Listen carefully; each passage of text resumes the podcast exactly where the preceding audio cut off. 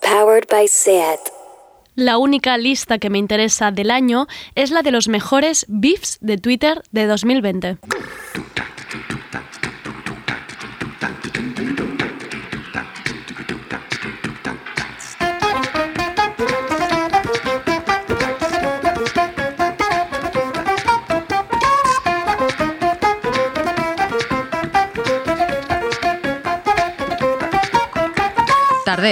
Con Andrea Gómez.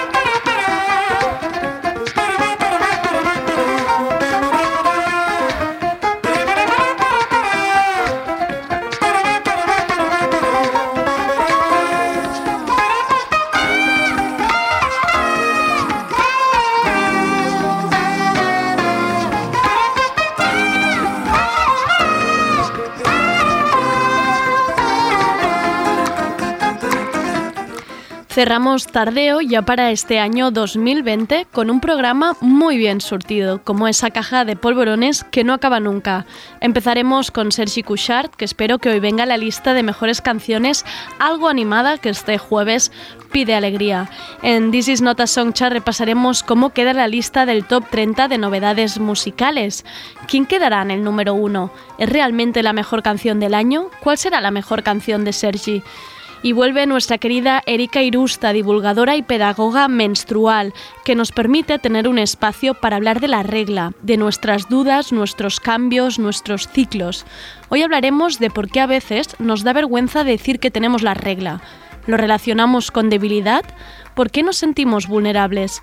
En la sección de mutantes y menstruantes, Erika nos ayudará a darle la vuelta a la experiencia menstrual.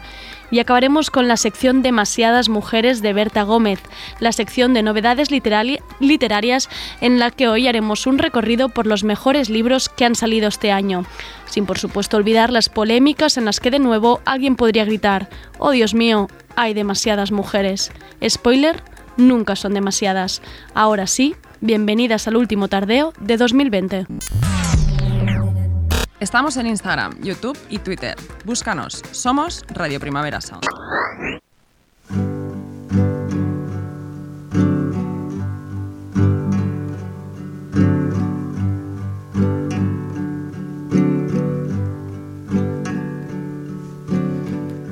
She lost the baby, the house nearly burnt down. Baby Jesus is nobody's baby now. Watched him pick the bag of smokes out of the bin. Ahora que no me escucha Sergi Couchard, os pongo esta canción navideña, porque es Julia Jacqueline, básicamente. Tenía escrito en el guion que no estaba escuchando Sergi Couchard, pero Sergi Couchard está escuchando esto. Se llama Baby Jesus is Nobody's Baby Now y nos trae la versión más triste de la Navidad. Grandma cried, can't this wait? Drink a cup of juice. try to celebrate. Mm-hmm.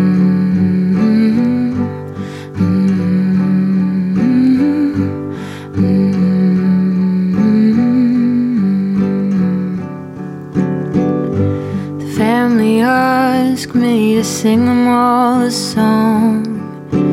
Get up in the lounge room while they keep the TV on pick a fun one.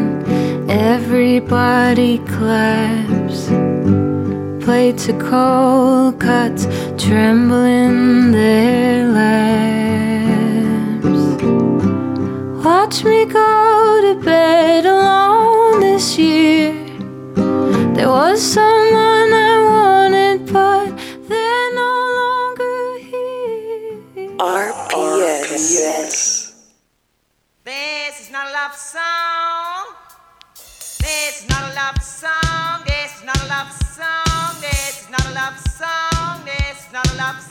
Sitges Nota Song Chart, con Sergi Cuixart.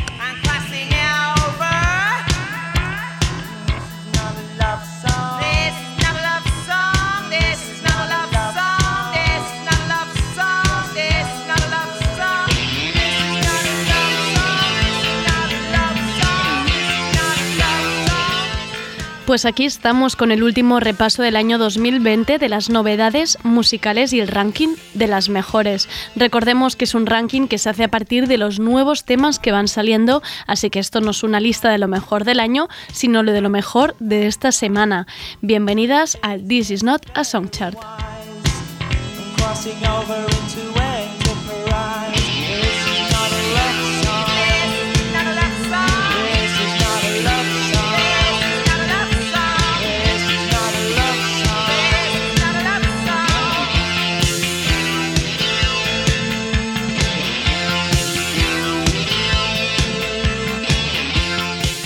Ahora sí, tenemos a Sergi ya en la mesa de tardeo en lo que será nuestro último encuentro ante los micros este año 2020.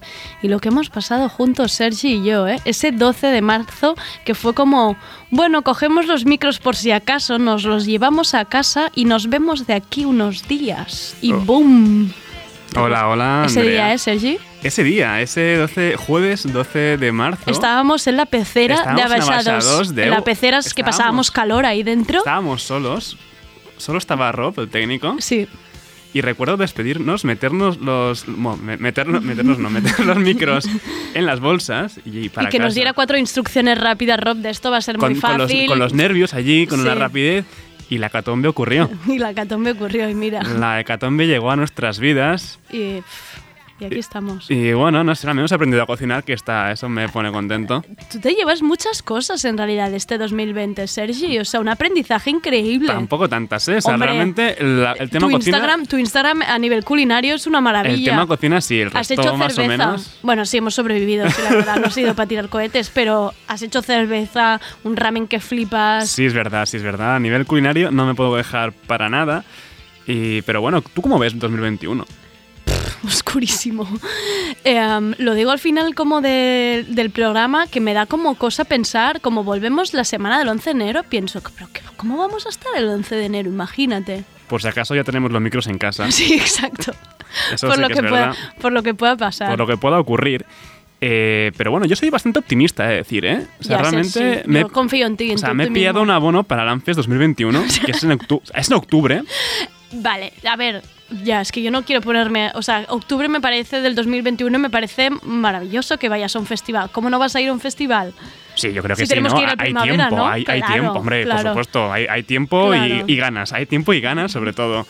Eh, lo que no hay ganas es de que vuelva a ser en el castillo de Montjuic a menos 3 Uf, no, grados. por favor, no. Espero que sea. No sé dónde será, no sé dónde ¿Volver a será, pasar la por lo mismo? No. Pero espero que allí no, Vale. al menos con el frío.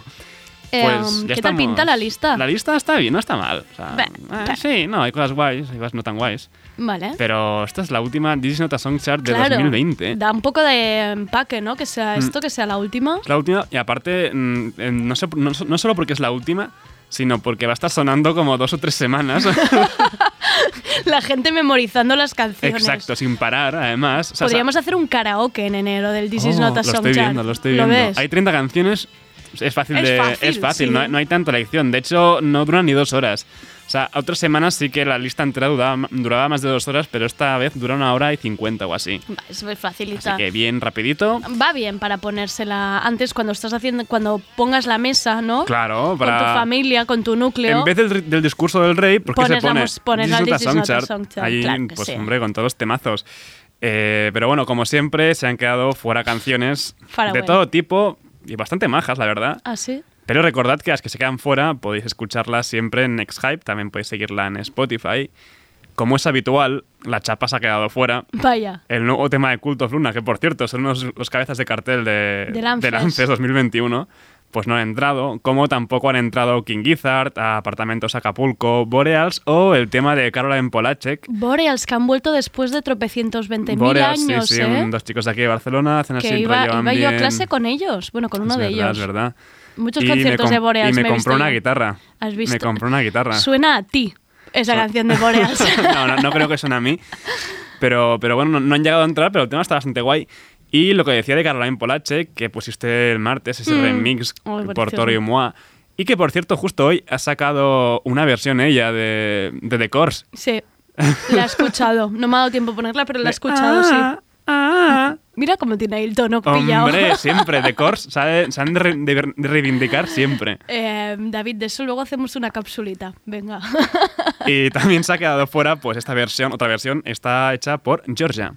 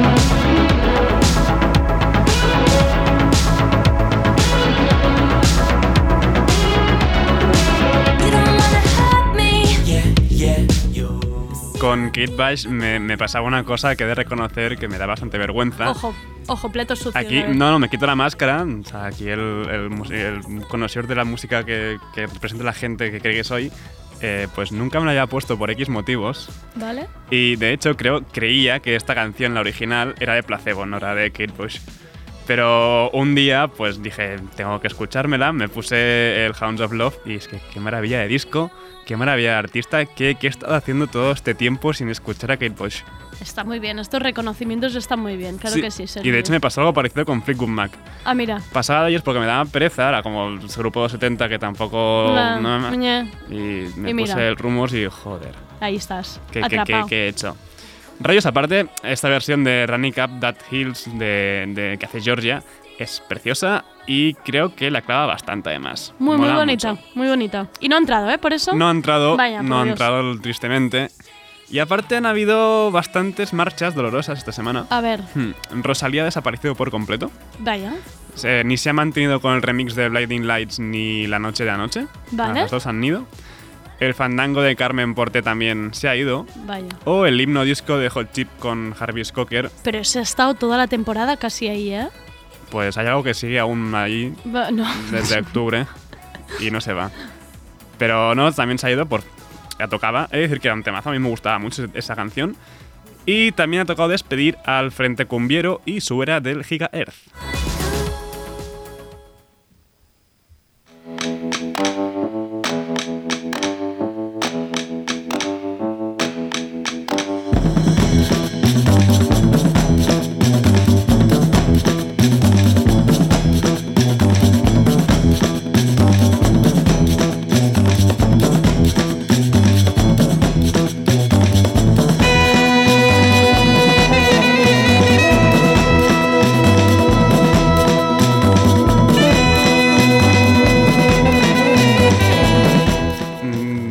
Tan arriba esto. Empieza muy arriba y sigue muy arriba.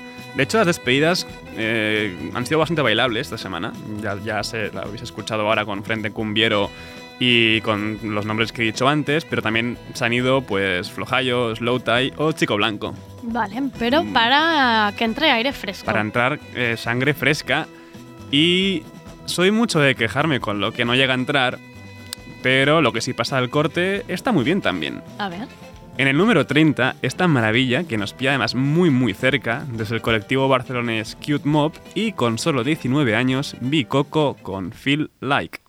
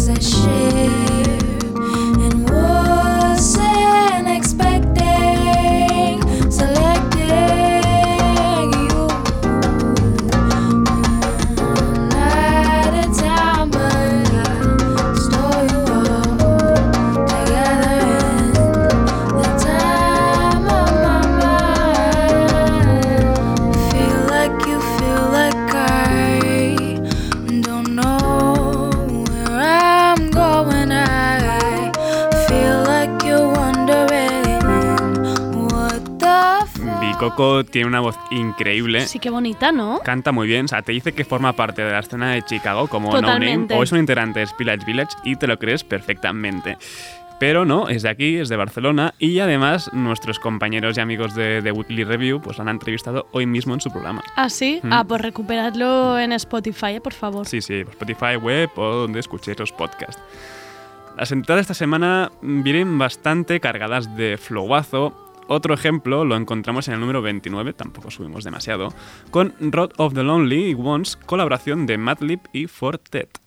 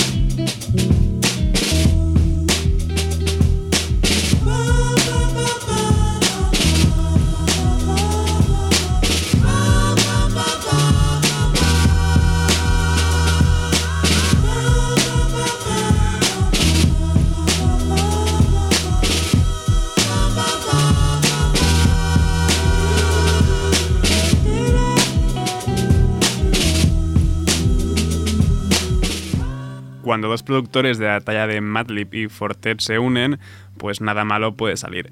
Ambos son los mejores en lo suyo y bien lo demuestra esta Road of the Lonely Ones. Además, no viene sola, formará parte de, de Sound Ancestors, un disco colaborativo que saldrá en enero. Es de esas canciones que no está, no está hecha para gente impaciente como yo, porque suena baja y yo estaría, en plan, No, no. subiéndoméla y cuando sonara me petaría. es es me petaría tranquilito pero tímpano. con rollazo, es como... Sí, pero ya- mm, ¿sabes qué te he dicho? En plan, está baja y me has dicho, Sí, sí. espera. Es que no soy, es- soy es así, como no puedo. Música para cocinar a gusto, ¿no? En plan, Ah, sí, con- esto con sí. una copa de vino ya... Un buen sofrito, ¿eh? Allí. Solo se, todo se, se lo lleva a su casa. sí, sí. Aunque para el sofrito mejor un latineo, que es más, ¿no? Sí, más sí, ahora está pensando, hay que hacer algo, música y comida. Sí, Dale sí, una vuelta a eso, a ver Le qué se puede vueltas, combinar, en plan, vueltas. recetas con canciones. O, o grupos con... re- Sí, no es lo mismo. O, o grupos con canciones. No, es lo mismo, es lo mismo. Eh, seguimos subiendo con este jausete así como meloso porque en el 27 tenemos la coreana Park Hye-jin con su nuevo tema Clouds.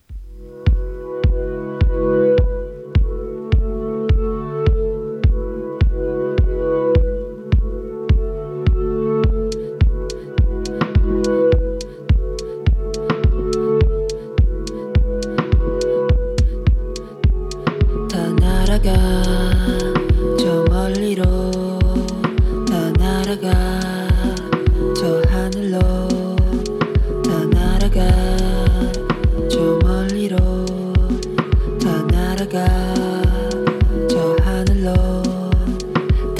날아가 나 높이 조금 머나먼 먼 곳으로. 나 날아가 더 높이 세상 넘어서 우주 밖으로. 나 괜찮아. 널 위한 내가 여기에 서 있으니 보고 싶은 널 그리며 네 이름을 크게 불러봐.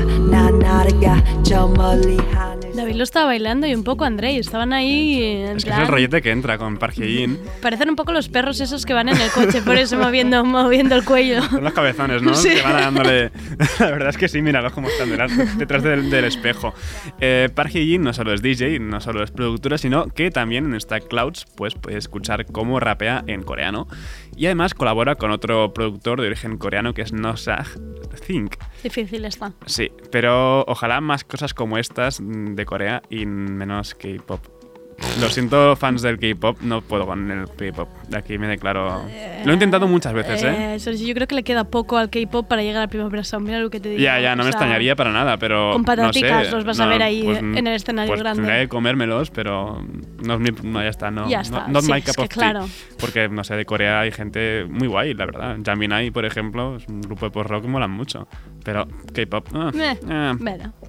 Avanzamos un poco porque nos hemos estancado en esta parte baja de la lista. En el 22 tenemos a Nilufer Yaña con Same Damn Luck. Eh, por cierto, antes he dicho que Romy sigue, pues Romy sigue en el 20 De unido. y lleva desde el 6 de octubre en la lista, que lo he mirado hoy expresamente. O sea, ha hecho toda la temporada aquí con nosotros. prácticamente, Vale. prácticamente. Y en el 17 está la colaboración de Taylor Swift con las hermanas Haim. Ah, mira, qué bien. canción que forma parte de ese disco sorpresa a continuación de Folklore, que es Evermore. Y eh, subimos de golpe, porque ya estamos aquí con este rollete que, nos trae Hae-jin, pues nos propulsamos hasta el 11 y seguimos con el Housete Sexy a cargo del Channel 3 y colaborando además con Tyler, the Creator. Esto es Fuego.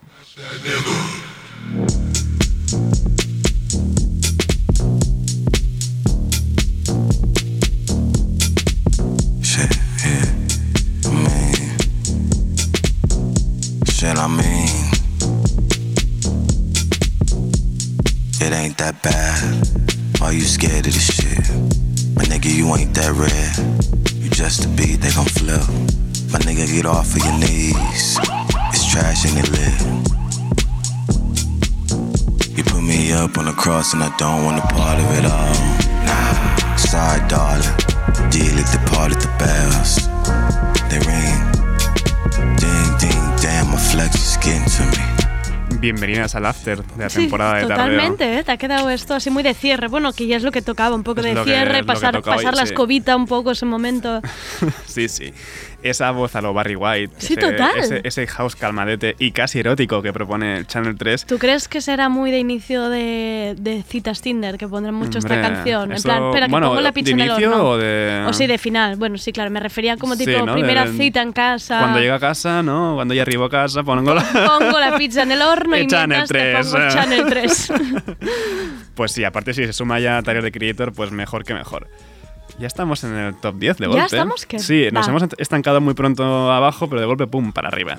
Eh, The Comet is Coming inauguran el tercio superior con Inminent, Billie Eilish en el 9. Por cierto, creo que la semana que viene se publica un documental sobre su intensa pero Ah, ¿sí? corta trayectoria. Bueno, corta me que sigue. encantan estos documentales, o sea, me los miro todos, todos. En Apple TV creo que sale. Ah, uf, eso no lo tengo. En bueno. el 8, Zetangana, que creo que ha vuelto a subir puestos porque bajó de golpe. Ya está ahí bailando, Sí, Zetangana está- lo sigue bailando, bailando. porque tú me dejaste de querer, da para bailar, da para hacer lo que quieras. En el 7 tenemos Miley Cyrus y Stevie Nicks. Vale. Ahí siguen. En el 6, una publicación llena de secretismo. Es Burial con Fortet y Tom York que se han juntado para esta Hair Revolution.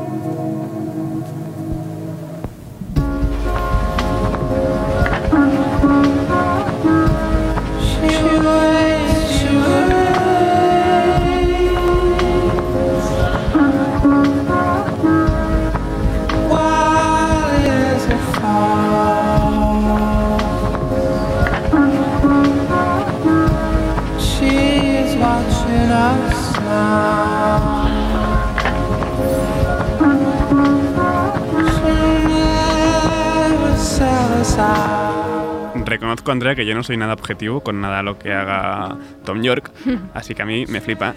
Eh, lo que decías, que me has preguntado antes fuera de micro, que, es que no puedo por, qué era, por qué era secreto esto, en secre- lleno de secretismo. Pues porque resulta que primero aparecieron unas copias de un maxi single sin más información, o sea, portada negra, etiqueta negra, ya está, en X tiendas de Londres con una tirada muy limitada. Wow. Luego se supo ya y lo dijeron que era un dos temas a cargo de Burial, Fortet y Tom York, o sea, casi nada. Esto, uno de ellos era el que suena, His Revolution, y el otro es His Rope, que es la cara B. Y claro, solo se podía comprar directamente en las tiendas. Ah, ni amigo, estaba en no estaba streaming online, ni en vale. nada. Y no podías pedirlo que te. No, no, no. Tenías que ir allí y pillarlo. Qué nervios. Por suerte, a la semana siguiente llegaron también unas poquitas copias aquí a Barcelona, a Revolver Records.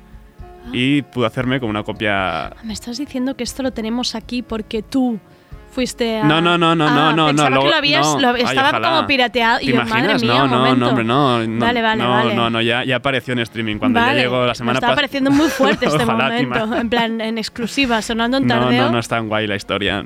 O sea, Vale. salió ya a la venta aquí y se colgó en streaming. Pero tú lo tienes en lo mano. tengo, Vale. lo tengo en mano y ya o sea, se agota enseguida. Vale. Tenías que ir allí, incluso llamé, porque tenía muy pocas copias, llamé si les quedaba alguna copia, pues yo estaba aquí en la oficina. Dijeron, corre. Me dijeron, ¿y me lo podía reservar? Y me dijeron, no. No, no, claro, porque la así gente no va. está llamando y también lo quiere y no, no. Así que salí de la oficina, pillé la bici corriendo, y Pam. me atravesé Barcelona hasta el Raval y lo pillé por suerte. Ahí tienes premio. Ahí tengo mi premio, sí, sí. Y bueno, nada, que me enrollo y no nos queda mucho más tiempo porque en el 5 tenemos Lucid de Rina Sawayama y en el 4 pues otra maravilla, Reflexa de Ferran Palau. Ei, des de que he arribat que no faig més que donar voltes. Ei, creus que no he notat que últimament ja no m'escoltes? Però tot s'arregla molt de pressa quan engegues la banyera. Regalim en gotes d'aigua i es difumina el teu reflexe. Hey, sento que m'he perdut en el temps.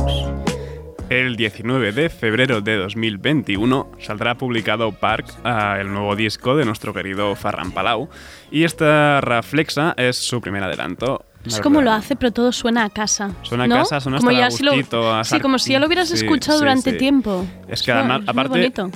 eh, ha sido un- parte de banda sonora, ¿no? De esta, de esta cuarentena Totalmente. Palau, porque no ha parado de hacer cosas. Que bien ya queda lejano en 2019, pero doble single con el Salclaga, publicó en plena cuarentena, y luego el villaco que se marcó con Flora Kai, que allí en la nieve. Yo creo que sí, que ha ayudado a mucha gente a estar a gustito en casa, ¿no? A- te, Sí, te sí, lleva a un sí, sitio sí, sí. seguro. Es bonito. Ferran Palau es hogar. Sí, Y Andrea, ya llegamos al 3. vamos allá. Top 3. ¿Novedades o movimientos? Eh, María José Yergo ha bajado un pelín, ¿Vale? queda en el tercer puesto. Ujú. Pero ya el top 2, el podio, son dos nuevas entradas, dos novedades. En el segundo puesto, Troye Sivan con un remix de su Easy en el que participan Casey Musgrave y Mark Ronson. You ran away to find something to say. I went astray to make it okay, and he made it easy, darling.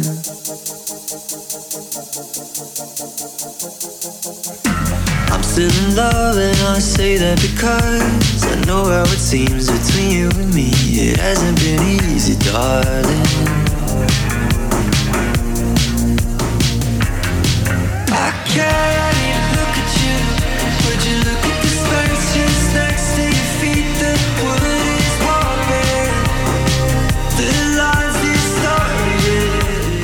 Bastante temazo para abrir la Sí, pista. ¿eh? O sea, este remix ha sentado muy bien. Y aparte mola mucho escuchar a una cantante de country como es Casey Musgrave, eh, pues poniéndose a bailar, ¿no? Poniéndose a bailar a todos con este colabo cacho.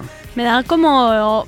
Esta canción sí que me lleva un 2021 como con ganas, ¿no? Sí, Tú dices, no, ¿cómo ves vamos. 2021? Pues me gustaría verlo así, como Pues esta ojalá, canción. ojalá podamos ver mucho Troye Sivan y mucha Sí, y disco y, bailarlo. mucha Casey Musgrave en todos lados. Y ya hemos llegado en este al final. o ¿Contento sea, o no contento con este número uno? ¿Qué nervios Con va? el número uno, o sea, el último número año de 2020 es el esperado re-retorno de The Avalanches. Por fin, no, está bien. o sea, Está bien. no, sí, Va. no, o sea, el tema está muy guay, ¿eh? O sea, el, el disco es el We Will Always Love You, el tercer disco de Avalanches, que es el segundo de su retorno. Y justo la canción que tienen con Jamie XX, Nene Cherry y Clipso, pues Un se ha colado hasta el número uno. Sí, esto es Wherever You Go.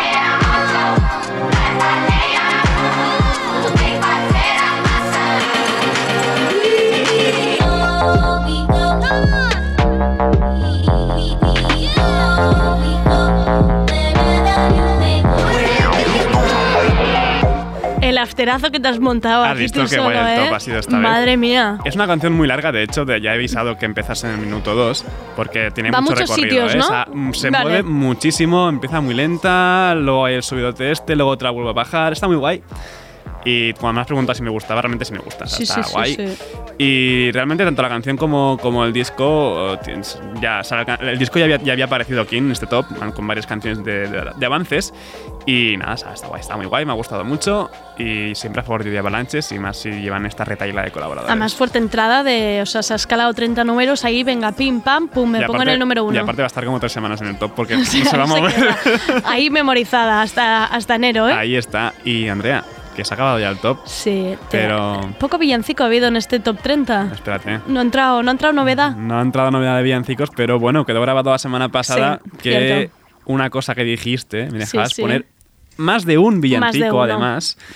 Así que bueno, como ya has puesto Julia Jacqueline, ¿Vale? que estaba aquí presente, ya lo has dicho sí, antes. sí, la, la has oído. Eh, pues momen- de momento pongo a Big Fridia, que sacó todo un EP navideño. Esto es Hitting Up the Holidays con Maxine Giants. Jingle it, jingle it, what? Heating up the holidays. Turn the heat up, turn the beat up. And we be like, la la la la la la. We like, fa la la la la. Silver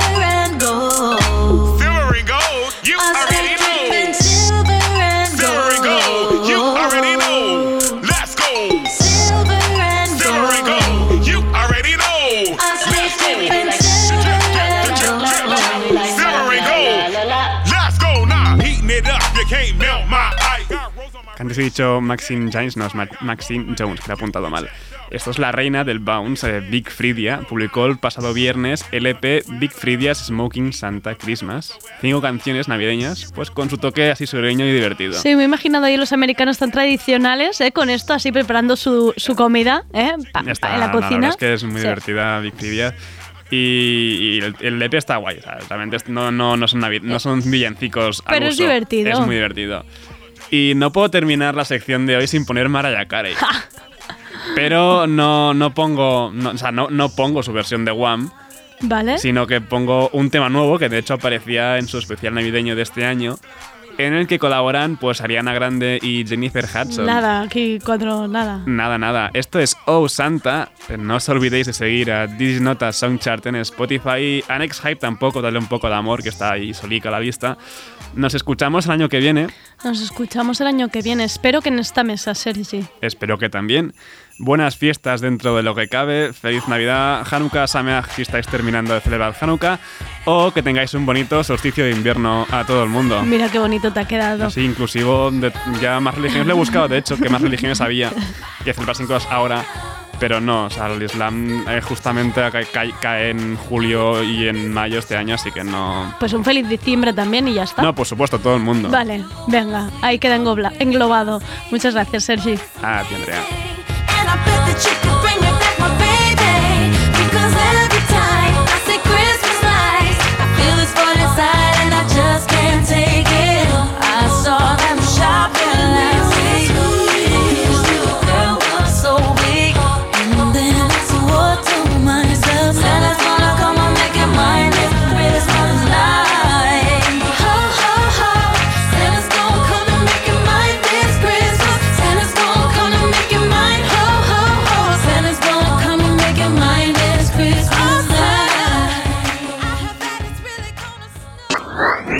Tardeo, el programa de actualidad y cultura de Radio Primavera Sound. Full moon. Palm tree. Cigarette. Hotel lobby. We are your dream. Mutantes y monstruantes, con Erika Irusta. Famous monsters. Make no mistake. We never wake.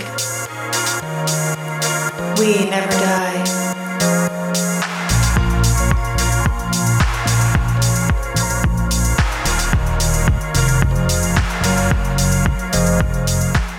Vuelve el espacio del cuerpo, las mutaciones, los ciclos y los cambios. Este es el espacio de Erika Irusta, pedagoga, investigadora y divulgadora especializada en ciclo menstrual.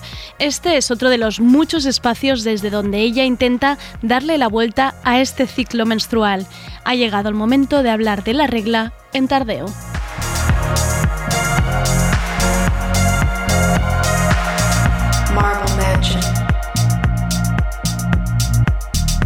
Private party.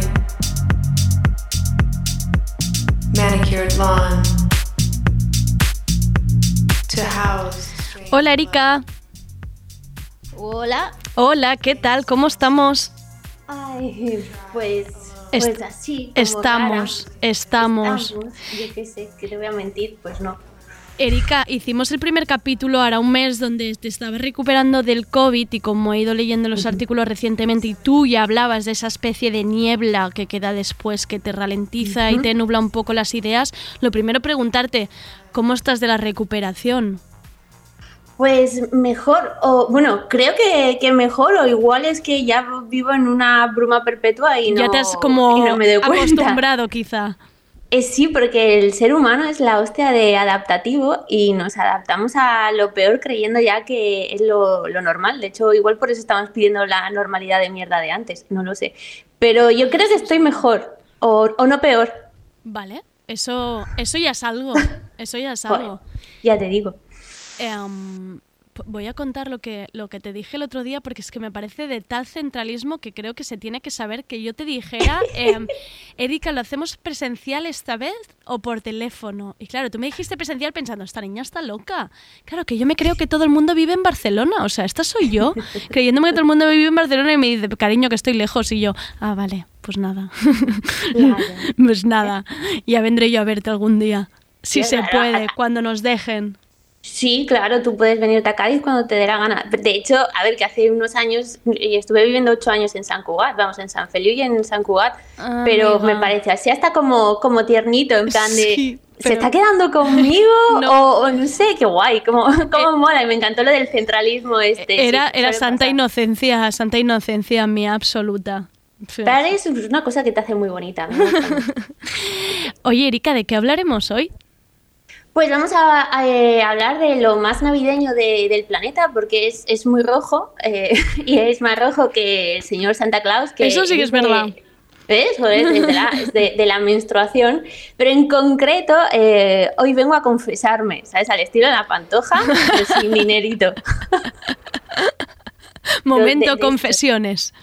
Sí, eh, porque es algo muy curioso, pero el, el otro día, bueno, esto nace de, de un, de un email que, que nos fuimos cruzando Sí. eh, Andrea y yo, porque eh, yo voy haciendo así como propuestas y las vamos tejiendo y al final mandamos al carajo la primera idea Hmm. y viene con, con la historia de que cuando que una de las cosas que me pasa que cuando tengo la, la regla no sé mm, bueno pues no sé por qué bueno que sí sé más o menos pero que me angustia un tanto y me da un montón de vergüenza decirle a la gente que, que tengo la regla Que la estás teniendo O en sea, ese yo- momento, ¿no? Como... no, claro, claro, tía. Es como, eh, bueno, ahora, ahora estoy en, en, en ovulatoria, porque esto ya ha sido una reflexión de, de la menstruación pasada, pero me pasó que, que iba a, entrenar al box y además ahí la, la monitora es, es, es una chica y además es, es jovencita, es un amor, ¿sabes? Que Mm. no, es, no es un señor barbudo que... No, no, no, no, no, no, sea, y me quedé ahí súper pillada, así que le expliqué en plan de, bueno, es que mi suelo pélvico no funciona muy bien justo en este momento de mi ciclo. Bueno, le hice una Ya como un rollo, ¿no? Para darle la vuelta. Sí, y me dije, tía, o sea, ¿quién mejor que tú para, para, para decirle que, bueno, que tienes la regla y que lo que querías que era quedarte en casa, descansar, porque además con el P, que me es súper Claro. complicado descansar y es un lujo familiar porque tenemos que hacer así como unos trámites previos para ver quién descansa, y quién se ocupa del cuidado y quién trabaja y todo eso. Claro. Y, tía, yo se lo quería soltar así, y, eh, pero no, pero me daba mucha pereza. Eh, No, es, es como esta cosa de, no sé. Porque y- quizás y suena es- como si como a justificación, ¿no? Como si nos estuviéramos justificando de algo, ¿no? El decir, quizá no suena como decir tengo la regla, parece que te estés justificando por algo y que quizá no tiene nada que ver, ¿no? Y Sí, es que creo que, bueno, luego lo estuve pensando porque me obsesioné, como todas las cosas, ¿eh? y me obsesioné y me puse a, a darle así a la cabeza. Y creo que una de las cosas por las que me tocó más la fibra, porque si llega a ser el, el, el, yo qué sé, el típico señor que está ahí, pues seguramente sí que le digo que tengo la regla y me quedo muy feliz. Pero lo que me pasó con, con ella, que me, que me pasa con, con muchísimas eh, mujeres que menstruan, tío, es la movida que me da vergüenza decir delante de las menstruantes cis que tengo la regla eh, y, que, y que estoy cansada por ello y que quería descansar. Porque siento que estoy defraudando a, a mamá Beauvoir, ¿sabes? O sea, siento que defrauda al resto de mujeres fuertes, fuertes, fuertes que, que tienen que superarlo todo y, y ser como ellos, porque la regla me frena, ¿sabes? Claro. Y, buf, es un, es un movidote ahí, ¿sabes? Quizá porque también lo seguimos como relacionando como con debilidad, ¿no? Como, Sí, como mostrarnos totalmente vulnerables si decimos, si decimos Mm. tengo la regla. Sí, además es que es como esta cosa de como decir que eres como menos, ¿no? Como Claro. esta cosa de que eres débil cuando en verdad lo que te frena no es que tengas la regla, lo que te frena es menstruar y bueno, y en mi caso maternar en esta sociedad, ¿sabes? O sea, que juntas las dos cosas y es un puto combo que, que tío, que es un, es un desgaste y es un desgaste eh, por cuestiones sociales. No es que mi cuerpo sea la hostia de defectuoso y yo sea una damisela frágil, Claro. ¿no? Ni, ni nada de eso. Claro. Claro, y que Pero- dependerá también del día en el que estés, ¿no? Y, también de las, del contexto, ¿no? Quizá, que, pues bueno, pues te puede pillar en un momento que necesites más una pausa o que necesites más un momento para ti. Sí, es, que además, eh, no, bueno, también vivimos en esta sociedad que es la hostia de, de productivista y decir esto de que, yo qué sé, que, que, que ese día no se te pone el coño y que, y que no, y que Hmm. no tiras para adelante, eso es una locura. Y cuando ya estás vestida con el traje de, de madre, cuando se te suma esto, ya es como un, como un puto imposible, es como, ¿cómo que, cómo que no? ¿Sabes? Y además, si tienes la eh, tú tira para adelante, ¿no? Y es- a mí se me antoja súper súper cruel. O sea, es como, tío, o sea, seguimos con... O sea, que entre... Pensaba, si me pasa a mí esto, Claro. ¿qué no pasará a- a- al resto de personas? No es porque yo sea súper especial, sino porque me... No, porque le das más vueltas, claro, claro. Claro, tío. Entonces, bueno, lo que yo he hecho ha sido también preguntarle en el, en el grupo de, de Telegram de El Camino Rubiestras Sí. me han contestado que también Cuéntanos, les pasa. espera Erika, cuéntanos para quien no estuviera en el, en el Mm. primer capítulo o, o- o te conozca hoy, que diga, a ver, ¿qué es el Camino Rubí? Así también, también ganamos adeptas. Pues el Camino Rubí es, un proyecto que tiene 10 años, que bueno, que en, al que me dedico por entero, que está basado en, en la pedagogía orientada a la experiencia menstrual. Entonces, bueno, es un, es un espacio desde donde escribo, hago podcast y desde donde nace también la comunidad de aprendizaje Soy 1, Soy 4, en torno a la experiencia de menstruar en esta sociedad, con un enfoque pedagógico y sobre todo filosófico y político Ujú. de cómo, cómo poder vivir y no morir y matar siendo una menstruante en este mundo, ¿no? O sea, Ya. herramientas para, para algo más que sobrevivir, ¿sabes? Porque a mí no me da la gana sobrevivir, o sea, a mí no me han parido para sobrevivir. Claro. Que ya, que ya me pongo punky. ya, dale, dale, dale. Entonces le estaba preguntando a, a las compañeras, tenemos un canal de Telegram que se llama arroba el camino rubí extras Sí, y les he preguntado en plan de, porque me da mucha vergüenza, o sea, siendo yo, mi, mi eguito no me permite en plan de, ¿os da palo a decir que tenéis la regla? Ya. Y bueno, se lo pregunté y la curiosidad, la cosa es que me han contado que, que sí, que les pasa. Y de Ah, hecho ¿sí? algunas eh, compas activistas y demás también han contado que, sobre todo, porque se cansan psicológicamente. ¿Sabes? En plan de, hostia, qué pereza. Dar explicaciones, ¿no? juzgar". Ya. Sí, tío, porque no sé si te ha pasado alguna vez, pero se crea como un, un silencio, depende de, de la gente, sobre todo en- Claro. en, en el trabajo y eso, ¿sabes? Que es como que estando menstrual no te apetece nada, ¿sabes? Que además estás muy para adentro y no tienes ganas de, venga, a ver, que te lo explico, ¿sabes? No, no, no sé, sobre todo porque creo que hay veces que alguna compañera comentaba que cuando que cuando lo dices también existe como esta mirada que pensaba que solo eran mis movidas de, de, de otras eh, mujeres que menstruan que te miran con cara de, bueno, nena, pues te tomas un ibuprofeno y para adelante, que no es la única, que es una tontería, es que ahora... Ya, ya, ya, ya sé por dónde vas totalmente. Ya, totalmente. te- Además Es que, cada una lo, lo vive, mm, bueno, ya sabemos que hay mil maneras de vivir el ciclo, dolores, no dolores, cansancio, más los contextos que arrastre cada una, claro, por supuesto. Y la frase del ibuprofeno siempre da un poco de, de rabia. Sí, joder, que, que a ver, o sea, que, que, que funciona, o sea, es que, pero que no puedes dar el dolor menstrual por, por natural, Claro, ¿sabes? O sea, claro. que- o sea, entre fumarte las compresas y ver unicornios de colores y ponerte hasta el culo de ibuprofenos, o sea, puede haber otras maneras, no sé. Claro. O sea, yo siempre digo que molaría mucho poder vivir nuestras experiencias mm, hormonales cíclicas más allá del patriarcado, que esto es una utopía del carajo, pero no sé, o sea, Ya, entre una y, y otra, y no sé, creo que con esto también se pone sobre la mesa la- el concepto este de mierda de fortaleza, de aprieta los dientes, nena, ¿sabes? Y, y, de, y de esta, como esta enseñanza que nos han hecho siempre de, de rompernos nosotras, sí. ¿sabes? Sí, sí, sí, sí, total. que no sé, que, que creo que este año con todo lo de la COVID y eso se, se nota bastante el que nos, bueno, creo que por una parte que nos ha costado comprender que somos un, un pedo, en verdad, que somos la hostia de frágiles, independientemente de si menstruamos o no menstruamos, y que necesitamos el, el descanso. Y una de las cosas que, que viví en, en las tres semanas estas con enferma con la COVID y tal, Mm, eh, lo único que necesitaba era descansar, tío. Claro. O sea, era una cosa que si descansaba, más o menos estaba un, un poco así como, como bien, ¿sabes? Es como, hostia, si nos pillan en momentos en los que descansar es como, como pecado, ¿sabes? Como que no haces las cosas bien y, y, y menos cuando estás socializada como mujer, ¿no? Que parece que no puedes descansar en la puta vida de Dios. Claro, además siempre, además lo del descanso siempre suele ser como no la solución para todo, ¿no? Pero que lees cosas que te pasan o incluso, yo qué sé, pues ahora que hablas con la gente, ¿no? Pues que la piel se te queda muy mal con la mascarilla y tal, y cuando empiezas a buscar pues como rutinas de, de piel para mejorar un poco pues la circulación y tal, todo es descanso, descanso, menstruación, descanso, descanso, y dices, ya, ya, quizá habría que empezar por aquí, pero, pero el contexto y el sistema no, no, no nos lo permiten, ¿no? O sea, lo Es estamos tapando todo con parchecitos, pero quizá habría que empezar por, por esto. Y también, a ver, que, que yo digo descanso, pero eh, yo soy la primera que critica que descansar es de ricas. O sea, es algo Total. hiper privilegiado. Claro. O sea, que es que llegará un punto en nuestra sociedad que descansar, que es algo que es tan necesario como poder mm, cagar bien, o sea, es así, eh, que es fundamental para la vida, que nos parezca eh, un lujo, o sea, que sea un lujo, es que estamos haciendo las cosas muy mal.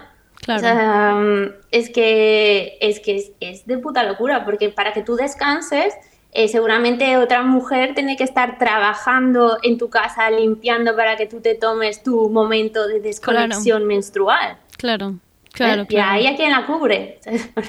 Claro. Claro, es que aquí hay menstruación de primera y de segunda y de tercera. ¿sabes? Claro, estamos otra vez entre, en el círculo este vicioso de descanso y cuidados, ¿quién los hace, no? Y si no, em, pues será, pues lo dejarás a, un- a tu madre o, o, o a otras, o sea, al final es como que acabas haciendo que sean otras personas las que, las que no descansen, ¿no? Nos vamos pasando como la pelota unas a otras en un círculo infinito. Eso es cuando tú ves ahí, yo ahora estoy flipando con, con supermadres, y es la, la leche, o sea, aquí estoy siendo un poco ahí de, de meterme con la gente, lo siento, pero es que me da un montón de coraje que ves ahí en plan de, sí, porque me encanta la maternidad y disfruto de, de mi chiquilla y no sé qué, vale. Supermadres, que es una serie. Eh, no, no, no, no, no, Ah, ah, no ah. sería que será, supermadres de la calle. Ah, vale, supermadres en plan término re- como de- etiqueta. yo- vale, vale, claro, vale, vale. yo puedo con todo, Ya. hago todo mi trabajo. Es Claro. que parece una taza de Mr. Wonderful con patas, ¿vale? Pero claro, eh, es que a, a su peque no lo ven en todo el día porque lo tiene la abuela, ¿sabes? Claro. Que tú dices, ¿y esa mujer qué? ¿Para esa mujer no hay tacita de desayuno? Claro, lo que hay es una super abuela, super suegra o super lo que sea detrás, ¿no? Claro, total. Gratis, además. ¿sabes? Bueno, pagando, porque además ellas pagan, ¿sabes? O sea, ellas se, la- las pobres abuelas ponen el dinero aparte, Ya. ¿sabes? Es que es un temón. Sí, este es un temón. Empezamos por la menstruación y ya estoy aquí. con Ya está, abuelas. bueno, está todo relacionado al final. Sí, tío.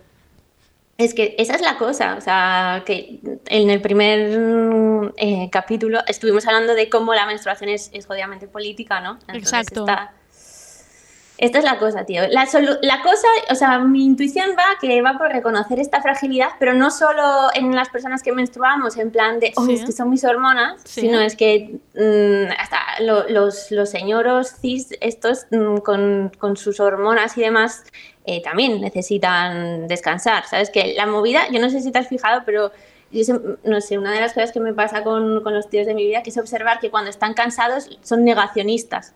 No sé qué me pasa. No sé qué. Y tú, Tío, igual es que estás cansado. No, no, no, no, no, no, no, no. He hecho no sé qué, no sé cuántos, luego tal, luego tal, luego he ido, he venido, pero no me encuentro bien. No sé qué me pasa. Claro, porque eso sería muestra de debilidad fuertísima. Es mucho mejor a- mm, acarrearlo algún tipo de virus que desconocemos o algún tipo de cosas que se la pueda eh, detectar un médico, ¿no? Pero, de- pero estar cansado, eso, Claro. eso es de Pero- flojeras. Claro, es que la masculinidad es eso, Claro. es, es superpoder con todo y además una de las cosas que yo, que, que yo me doy cuenta en, bueno, pues yo soy muy observadora, que es esto que cuando, cuando se van cansando se van encabronando porque no pueden decirlo, ¿sabes? Claro. Entonces, claro, esa es una movida porque se generan situaciones ahí mm, de crispación y, y violencia, ¿sabes? Que el otro día pensaba, coño, pues es que igual la mierda esta de no reconocer la fragilidad nos lleva a rompernos nosotras y también a que, a que ellos se rompan y nos rompan, ¿sabes? Claro, Esta cosa de, claro. de tía que me cuentas, vete a la mierda, no me pasa nada, ¿sabes? Y hace como el increchendo de violencia, ¿no? Nosotras nos enseñan a automaltratarnos, ¿no? Sí. Y la violencia va hacia nosotras, de nosotras y, y a ellos así, o sea, es un temazo lo de reconocer la fragilidad. Pues sí, pues sí. ¿Y mm, solución para eso? Para... ¿Hay alguna solución? ¿Nos traes la varita mágica de Erika?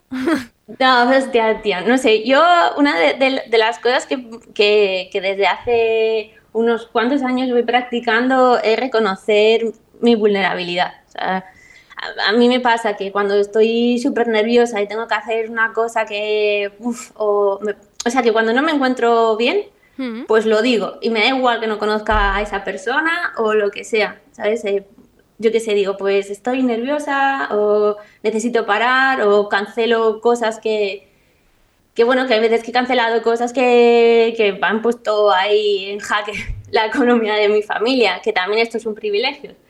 Pero hay veces, tío, que hay que parar, hay que llorar, hay que gritar, eh, hay que dormir, no sé, ¿sabes? Eh, no sé, como que cuesta, el problema es que cuesta dinero y cuesta eh, puesto de trabajo, ¿sabes?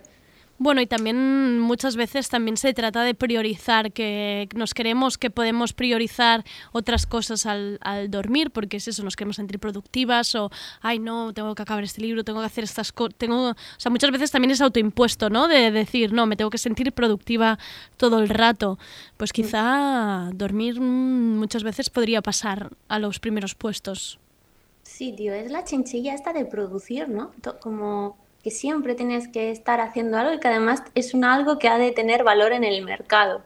Sea, yo, esto es una de las cosas que me china un montón, por ejemplo, en, en redes sociales, que yo solo mantengo así como, como la del Instagram y, y el Facebook poquito, pero la del Instagram, y me siento muchas veces como si fuese como un monigote que tuviese que, que producir siempre algo de mínimo contenido para que genere X cosa que luego revierta en... Hostia, tío, es... es- a, mí, me fa- a- a mí me hace muchas veces, tengo sensación como, como de suciedad, Ya. ¿sabes? Como, Ya. como no, no, te de entiendo. manipuladora ahí, no sé, es un puto loco eso, pero... Enti- entiendo perfectamente, pero bueno, yo creo que, mm, que está ahí el tema, en, en dejarnos sentir un poco vulnerables, que al final es lo que somos, y de permitirnos estos momentos de descanso si podemos, pero intentarlo, de verdad. Sí, lo que pasa también, no sé si se te pasa como que este enganche ¿Mm? a, a sentirte como, lo, como el culo.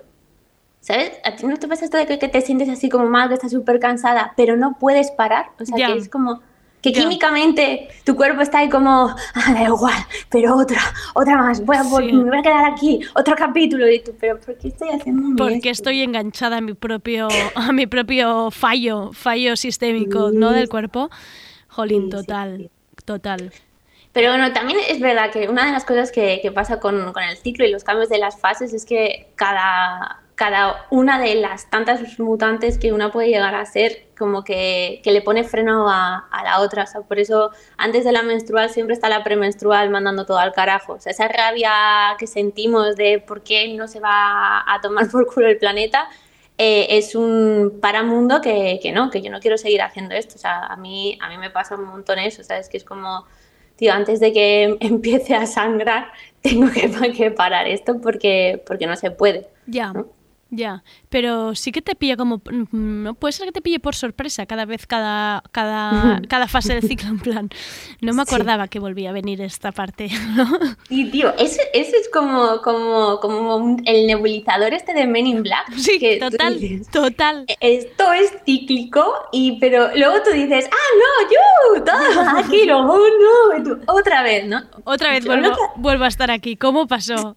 ¿Cómo ha pasado? Si yo no, yo lo que, lo que he hecho durante bastante tiempo, sobre todo cuando, cuando, cuando no me ha dado la, la vida, es que me iba poniendo post-its de notas para la siguiente mutante. En plan, espera que ¿Sabes? viene, ¿no? Sí, en plan de chocho, ten cuidado, que has Pero hecho esto. O sea, es un poco así como lo de Memento, era el hombre este que Sí, se tatuaba. sí. Oye, pues es, una buen- es un buen consejo, ¿eh? Como irse dejando como avisos en plan, espera que viene esto, acuérdate, acuérdate que, Sí, va, sí, sí. que va a venir esto.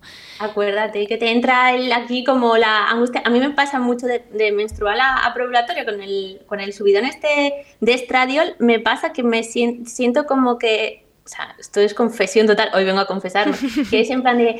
eh, nadie, nadie va a querer mi trabajo, lo hago todo mal, eh, soy lo, lo peor del mundo y la gente lo sabe. Y es como. Tía, ¿pero qué te pasa? Y, y ya es como. Tengo como un cartel súper grande que pone. Tranquila, es- lo vas a pasar. Son unos Mm, queda días, ¿no? poco. Claro. es una cuenta atrás, ya estamos casi. Como no pasa nada, que esto lo vas a volver a superar y tú. Otra vez. Y ahí luego un día que me despierto y digo, ah, pues estoy de puta madre, qué bien, me encanta mi trabajo. La verdad es que no tengo un mal cerebro. No me ha encantado la frase, no tengo un mal cerebro. Me Sí, encanta. sí, sí, Tengo un cerebro sexy. joder. Mira qué bonito. Em, ¿Nos vamos a escuchar un poco a la mala? Venga, va. Venga. Ay, que nos anime.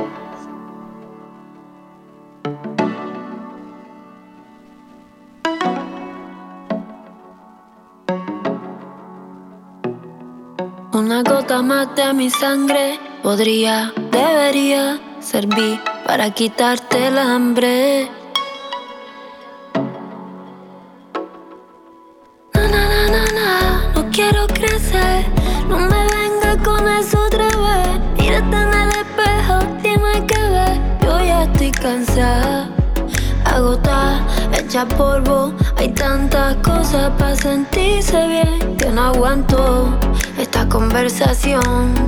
Y ya, gira la manecilla, tira el libro, pon en hora el reloj de la mesilla, ordena tu habitación.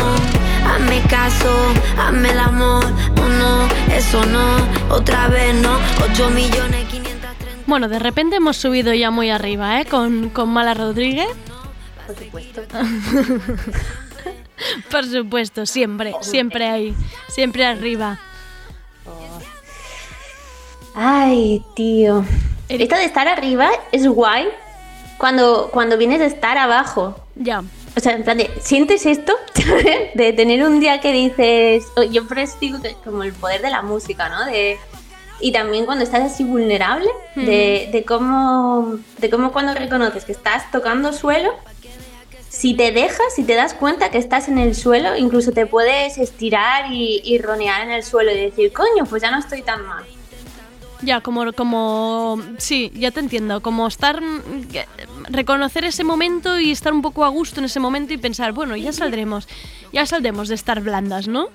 Sí, porque cuando estás todo el rato en plan de, de luchando, esto es como muy, muy budista zen, ¿no? Pero estás todo el rato ahí como lucha, que lucha, que lucha, Para salir, es que te sí. desgastas. O sea, esto es como tratar de, de no ahogarse. Cuando tú más tratas de patalear y de Claro. no ahogarte, es que te hundes. Claro. Entonces, tírate boca arriba mm, respira y la cosa se va a ir calmando, o sea, toma, toma otra perspectiva, ¿no? Y de repente ahí sientes como un venirse arriba, pero, pero desde dentro, como una potencia que dices, carajo, pues sí, pues estoy mal, pero mira, ya, ya no me estoy desgastando, ¿no? O sea, no sé.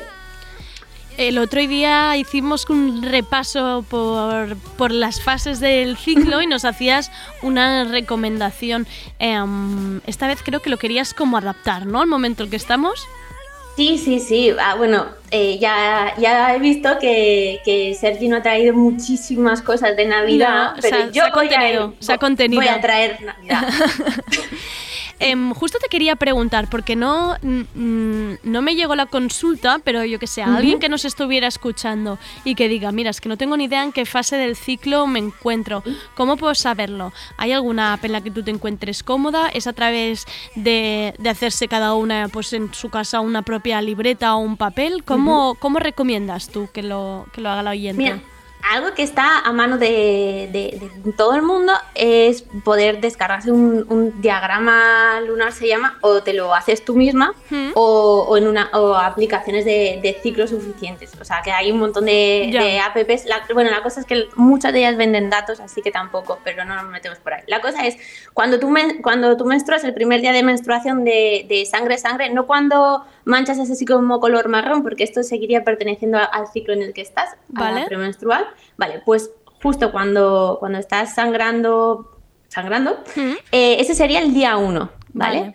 Entonces, desde ese día 1 hasta que, que hasta el día antes de volver a sangrar igual, eso sería todo un ciclo, ¿vale? Vale, vale. Entonces, eh, puedes ir anotando más o menos, o sea, las fases de, de- del ciclo, o sea, de manera explicada así con tipo cuatro fases, es una, son arquetipos didácticos, o sea, nadie cumple con esto. O sea, Ya, cada claro. persona tiene su cóctel de hormonas y especialmente este cóctel eh, varía eh, por variables eh, fisiológicas de una, pero sobre todo por cuestiones culturales de entorno, contaminación, trabajo, bueno, por un millón de cosas, Claro, ¿vale? Entonces, i- imagínate que si son cuatro fases y un ciclo de 28 que no existen, ¿vale? Que solo son de enciclopedia, pues sería, cada fase sería como, como duraría como una semana. Pero esto no es así, o sea, es desde que empiezas a sangrar, luego irás viendo posiblemente que habrá un momento en el que te sientas como, hostia, pues estoy súper bien, ahora sí, ahora esta soy yo, tal. Bueno, pues esto coincidirá seguramente con, con ya la preovulatoria, con la subida de, de estradiol, un poquito más de testosterona y justo cuando creas que te vas a comer el mundo, posiblemente será porque vas a ovular. Vale. ¿Vale? Vale. Y luego ahí, digamos que la- las cosas se van como, como tranquilizando. Bueno, la ovulatoria para muchos puede ser un momento de calentón importante, eh, que se puede detectar pues igual por ahí. Y luego llega como este momento la, para la mayoría por temas mm, de nuestro entorno sociales y políticos, que es tener un montón de rabia un montón de tensión premenstrual.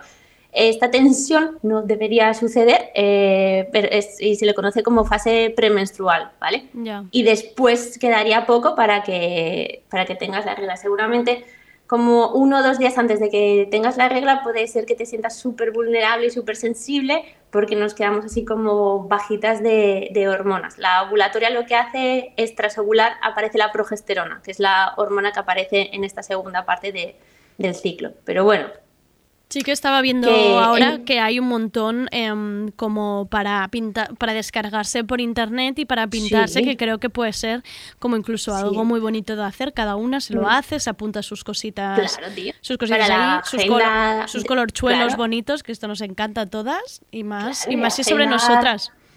Agenda 2021, además en, en el blog del Camino Rubí sí que explico cómo ubicar cada una de, de estas cosas. No me acuerdo en qué post sé que uno es eh, cómo funciona tu ciclo y entonces Vale. está así como explicado. Venga, ¿Vale? perfectísimo. Pero sí. Ha quedado clarísimo por eso.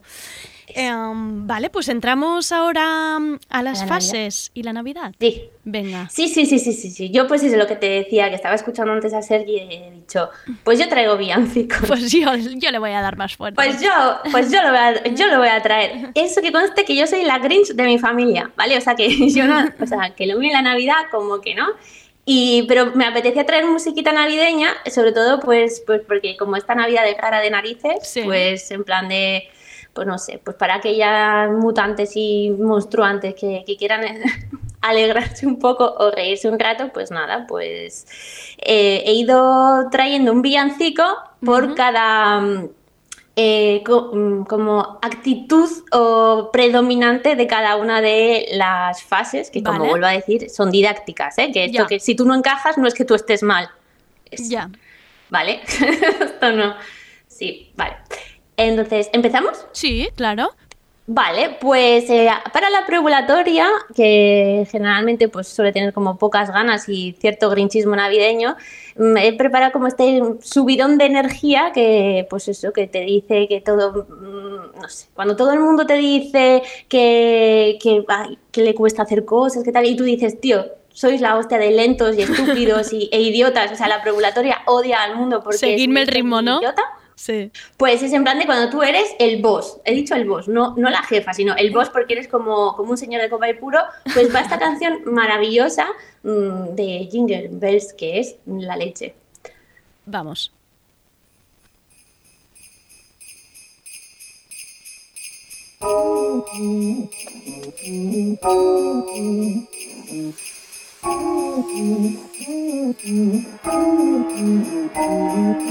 Dashing through the snow in a one horse open sleigh. Through the fields we go, laughing all the way. Bells on bobtail ring, making spirits bright. What fun it is to ride and sing, sleighing song tonight. Jingle bells, jingle bells, jingle all the way. Oh, what fun it is to ride in a one horse open sleigh. Mm, Vamos ahí con esa bonita, ¿eh? Sí, sí, jolín, es que no es por nada, pero he descubierto que hay villancicos que están guay. Sí, es, una, es una defensa que tiene muy fuerte Sergi de eso. Sí, Sí, sí. sí, sí. Mira ahí, Joder. eh, subiendo el voz. Se lo ocurra.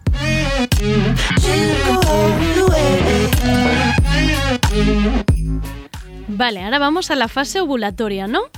Sí, bueno, en la ovulatoria, pues a ella, pues eso, que le gustan, le flipan, le encantan las navidades. O sea, es la señora del cotarro navideño. Vale. Eh, Cuando sientes esta cosilla que tú dices, ah, pues mírate, las navidades no están tan mal. Cuando estás ahí pues, oliendo canela todo el día, ¿no? Galleta de dices, canela. "Ay, Ya. Me encanta. Pues Vale. ahí ya sabrás que está la ovulatoria, ¿vale? Porque Vale. pues, es como un cambio así. Vale, pues todas sabemos ya quién es la diva de la Navidad. Mm, Yo sí que la voy a traer en la versión de siempre. Vale, y eh, por supuesto es Maraya. Vamos a ello. ¿Cómo no?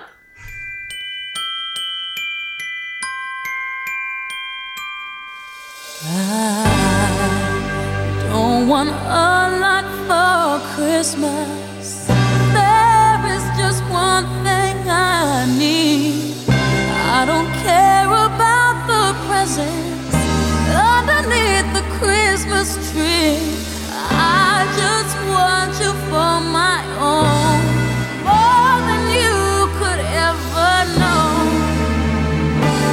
My wish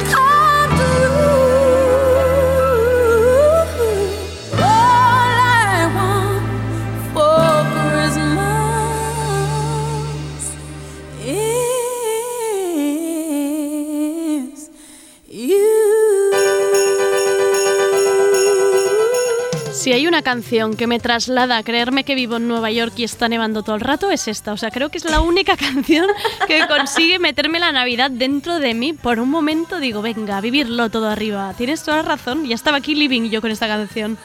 Claro, tío, está en plan de- de- déjala, te da vergüenza reconocerlo. Claro, claro, lo haces un poco así plan- como con la boquita pequeña, ¿no? La estás cantando ahí como moviéndote lentamente, pero pensando, mira, me tiraría la nieve que no existe aquí. Claro, y tú la quito. No, no, si quieres déjala, no me importa. no me importa, déjala otra vez. Pongámosla otra vez, que suene otra vez. Vamos a la premenstrual, que ahí estoy yo, a ver qué me toca. Bueno, esta es la, la adorada guerrera y que bueno, es cierto que, que en estas raras navidades pues muchas no lo vamos a pasar con nuestra extensa familia, a la que sacarle los colores y a la que en la que ser siempre la, la perra verde, ¿no? Pero he encontrado un temazo maravilloso que, que es- habla de las navidades vegetarianas, que Ah, son posibles y que y además es que tiene una canción re bonita que habla de, de esto. Es, eh, es de un grupo británico que se llama Fit y es muy curiosa la, la canción. Vamos a ver.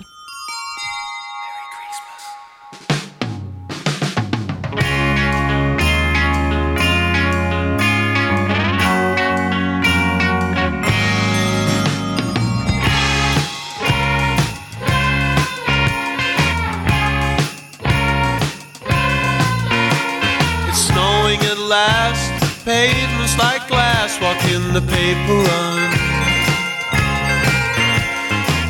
For the butchers, line in the street is a long one. Intergenerations all sitting down for tea. Extended family sent to the garden shed to get those extra seats. Already anticipating what the grandparents think a vegetarian eats.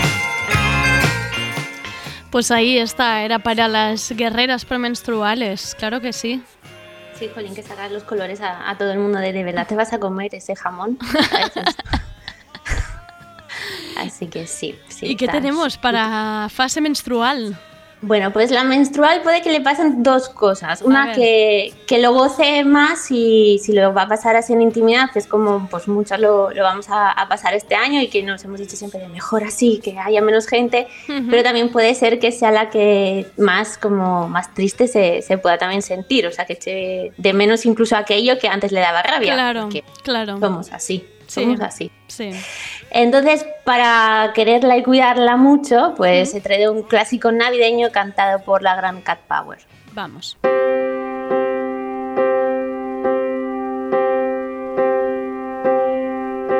Have yourself a merry little Christmas. Let your heart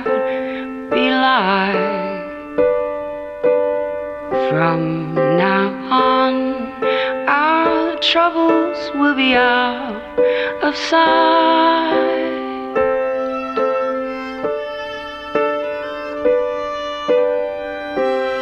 Have yourself a merry little Christmas. Make the Yuletide gay. Jo, qué bonita, por favor, es esto.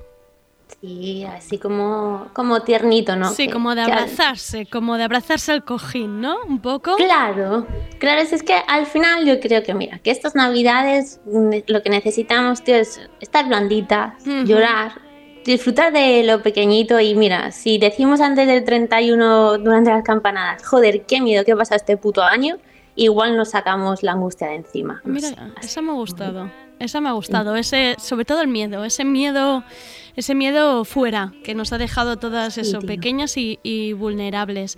Em, Erika, muchísimas gracias por haber entrado a nuestra vida de tardeo este 2020. Nosotras nos quedamos con esto y yo te deseo, sobre todo, que puedas descansar, que es lo que más voy a Mm. desear yo estos días, que la gente se tome un ratito para ellas y que tengas unos días para ti y los tuyos muy, muy bonitos.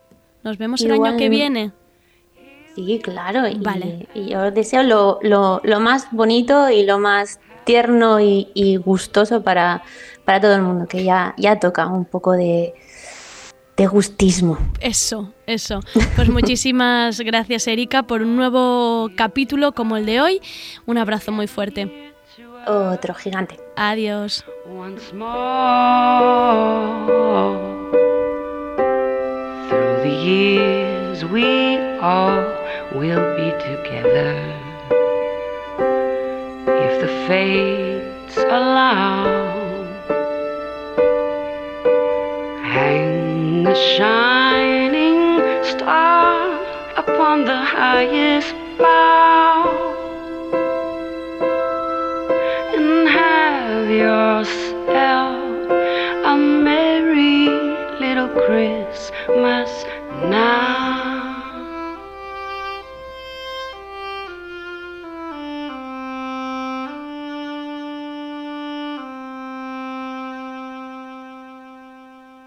RPS.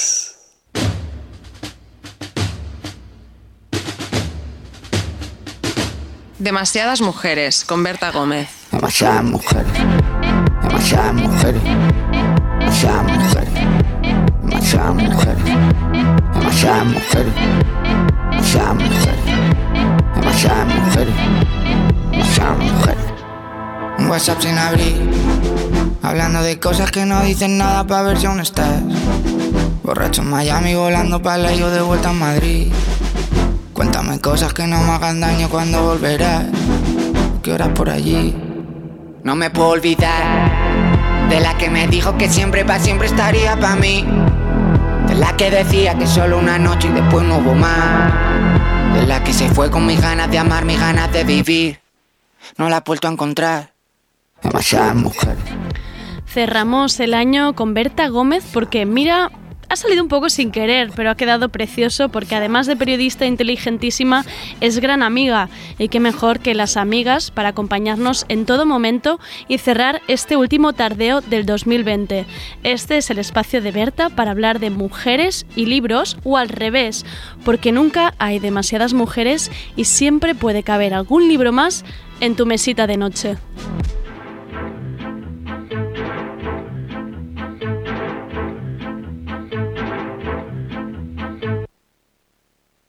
Pues aquí tenemos a Berta lista para defendernos que nunca son demasiadas mujeres. Hola Berta, ¿cómo estás? Estás, bueno, te he visto que estabas un poco regular, pero te han puesto un andamio. Te han puesto Sí, un andamio en casa. aquí hablando de mis dramas hasta este no, pero es que eh, a a mí me han puesto otro andamio, Berta. Eh, no hasta el 2020 para que nos, para que cosas así nos, nos, nos dejen, nos dejen trituraditas. Este es justo el tuit que yo he puesto. O sea, ¿por qué? ¿En qué, en qué- o sea, te cabe en la cabeza que es que... Además están, están como cambiando como todas las ventanas del edificio. Quiero decir que ya tenían ventanas. Yo creo que quizá este no era el momento de jodernos a todos Sí, al lado. ¿Cómo algo tan pequeño te puede hacer como.? Es como. Yo me, me pasé, yo esto lo voy a decir, me pasé dos días sentada en el suelo de mi habitación mirando el andamio y llorando, porque además no puedo tender la ropa, o sea, este es el nivel, entonces me, me bloqueé en plan, no puedo, voy a ir sucia todo el resto que queda del año, el 2020, y pensé, es que no entienden que esta pequeña cosa nos puede romper ahora por dentro, ¿no entienden? Pues no te agradezco nadie. como mucho además este momento Sí. de empatía porque para mí Sí. esto igual de sentarme Creemos- y ponerme a llorar de... Y claro, como que desde fuera le he dicho a mi madre, a Eudali y, a mi pareja, ¿no? Y era como, bueno, son unas obras, Bueno, bueno, no. no, se puede hacer nada esto. Ya, ya, pero es que me están destrozando Me la están vida. destrozando por dentro. Yo comparto este sentimiento y podemos crear el, el club de las afectadas por andamios que quizá no era el año. O sea, podíamos pintar la fachada en el 2021 cuando estuviéramos mejor. Y ahora no estoy bien para un andamio. Mira, pues sí. he mirado otros pisos para mudarme. Imagínate, He mirado- otra ciudad. Si se podía denunciar. Como a una denunciar a la constructora en plan no es bueno yo te he de decir que a mí cuando me mandaron el mail de que duraban seis meses ahí sí que hice el catacroken. Dije yo seis meses no la verdad si queréis ayudo yo un poco también a pintar porque esto no puede no puede ir a este ritmo. Pero bueno ya está nos hemos quedado un poco a Muchas gusto gracias, con sí, sí, desde luego. desde aquí si hay alguna otra oyente que se quiera unir a nuestro a nuestros damnificados por andamios pues pues eso Em, traes alguna polémica hoy Por supuesto, Vale. siempre hay Sí, polémicas. claro, y es además que, pf, imagínate. ha venido una polémica que es que me venía al pelo. Porque, mira, ayer como que me enfadé mucho por esta columnita que escribió Alberto Olmos, que siempre está ahí como enfadando a la gente. Sí, es una ¿no? persona Es una- de- Sí. no de polémica, buscar polémica, ¿no? Un poco. Sí, sí, así Vale. como lo de dar tiros al aire, ¿no? Que, Vale. que dices tú. Y, eh, y pero bueno, he decidido que me, que me iba mejor la que yo traía preparada, que fuera. porque le iba a dedicar esto a Alberto Olmos, No. que está llamando aquí mascotas a, los, a las buenas personas, nos está diciendo, que yo también pienso como, bueno, yo tengo un perro que es una mascota y no me hace ni caso. Es decir, está comparando con como que los novios no que son buenos... perros, quizá no tiene ni mascotas esta persona, no sabe ni de lo que habla, ¿no? Vale. Probablemente. No le gustan los perros, Pero lo bueno, sabemos. por eso digo que no voy Fuera. a hablar de, Nada, de no esta queremos. columna, sino de un titular que voy a leer para que veáis un poco por qué encaja también y comentar un poco además que, que, bueno, me parece una cosa como muy, muy problemática ¿no? y que no acabo de, de- como de encajar. Eh, el titular es multa de 90.000 euros al Ayuntamiento de París por contratar a demasiadas mujeres en puestos de responsabilidad. Yo la verdad es que la vi, pero es que no mm, pensaba que era como medio broma, o sea, no me puedo creer que realmente esto pueda existir. O sea, Sí, esto- sí. la posibilidad existe, ¿eh? Y además está como el mismo titular este que dice demasiadas mujeres en todos los medios de comunicación, porque todos han cogido la noticia de la agencia copiado, claro. eh, francesa y es exactamente el mismo titular que me ha hecho como mucha gracia. Es plan, "Ay, Bum, no hablarán de mi sección todos estos medios. A ver de qué hablan. Me lo dijo alguien en Twitter Ah, mira. Y, y por eso ya empecé a ver la noticia y sí, sí, es una noticia real que, se, que, bueno, que han puesto una multa, ¿no? Que de hecho la, la alcaldesa de París, que se llama eh, Hildaga, bueno, bueno, no sé cómo se pronuncia, Bueno, sé, siempre, cosas eh, francesas simplemente así. pues formó el gobierno con 11 mujeres y solo con 5 hombres. Ah, wow. Y entonces existe una ley de- desde, desde 2018 en Francia que las instituciones públicas tiene que haber un 40% de mujeres. Es decir, es una, una ley de, de una cuota, ¿no? De lo que entendemos como para que se fomente que las mujeres entren en ciertos espacios en los que normalmente hay una infrarrepresentación femenina. Entonces han decidido que incluso ella misma, la alcaldesa, se está como riendo en Twitter y riendo, pues vale, pues vamos allí, pues si nos estáis acusando de ser demasiado feministas, pues perfecto. ¿No? Está todo el rato como ironizando, pero Vale. la multa es real.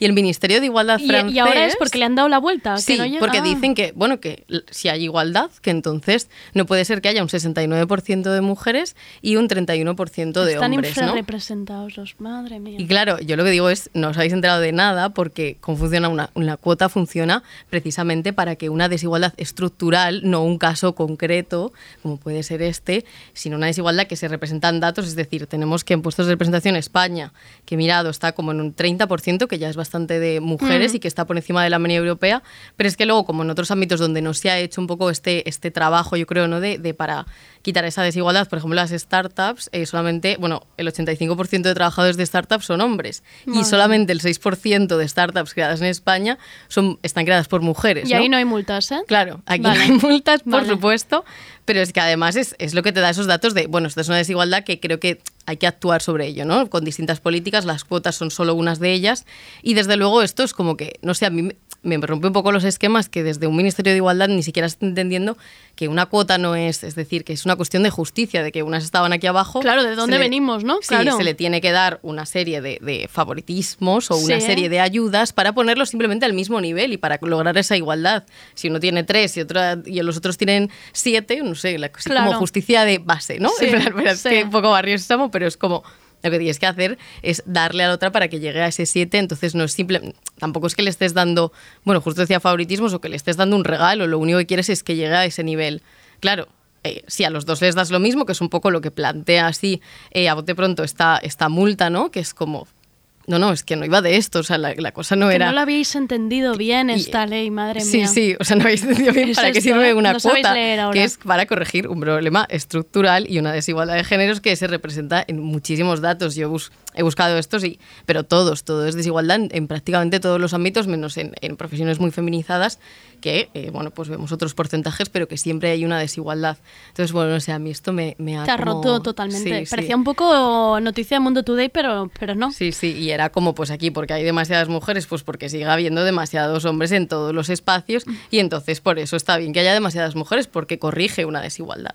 Sí, sí, hicimos broma, pero espero que nadie venga a contar el equipo de Tardeo porque mm, la- lo llevamos mal. Nos multan, nos Claro, multan. claro, bueno, a lo Pero mejor bueno. 90.000 euros a ti más, Más, tienes yo más. 90 a lo mejor, ¿eh? Yo Ojo. que- sí, estaría, estaríamos, estaríamos ahí. Suerte que los técnicos, los técnicos son los favori- el favoritismo que teníamos que hacer son eh, dos técnicos que, que hay. La que cuota. La, la cuotita, la cuotita de hombres. Eh, venga, pues nunca son demasiadas mujeres. Es que basta, basta ya.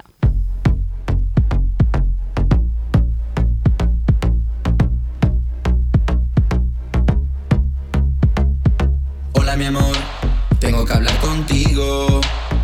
Estoy cansado, estoy hecho un lío. Dime mi amor, ¿qué es lo que quieres de mí? Dímelo ya y no me hagas sufrir. Y ya no quiero ser tu amante, y ya no puedo serlo más. Yo ya no quiero ser tu amante, yo quiero ser algo más. Y ya no quiero amante, yo ya no puedo serlo más. Y yo no quiero ser tu amante, yo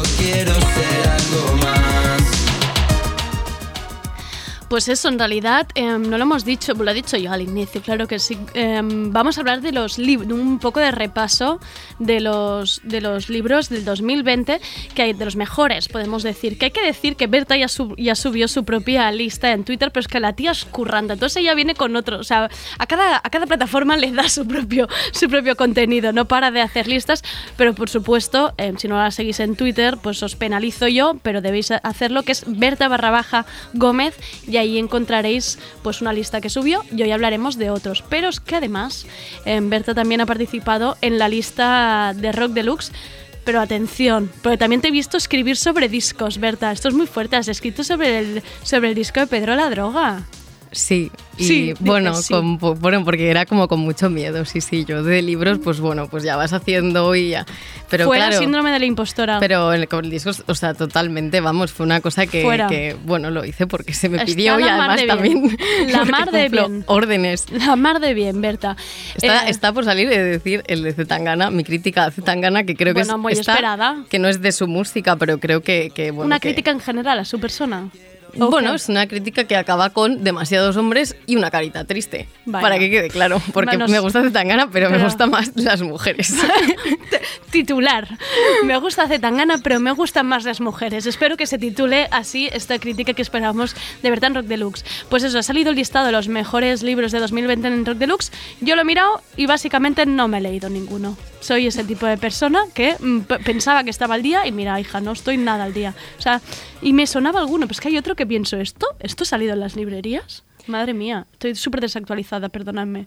Bueno, yo de decir, o sea, tampoco, tampoco voy a decir que los conocía todos más o menos, pero vamos, leer lo que es leer de principio a fin, había leído tres. Vale, y bueno, es que, no, que, que ¿Cuántos estuvimos ahí en haciendo la lista, que, que al final yo, yo hice el de Rachel Kuss que entró y que y el primero es verdad de decir que, que también era de mi favorito del año, que está en Twitter. También lo de no repetir libros era un poco porque hemos hecho todas estas citas de la fronde. Claro. Yo he venido aquí ya dos veces este año, era como, bueno, Vamos obviamente de la última vez que vine, pues hay alguno que es mi favorito Claro. del año, pero también, bueno, por cambiar un poco sí, porque si no...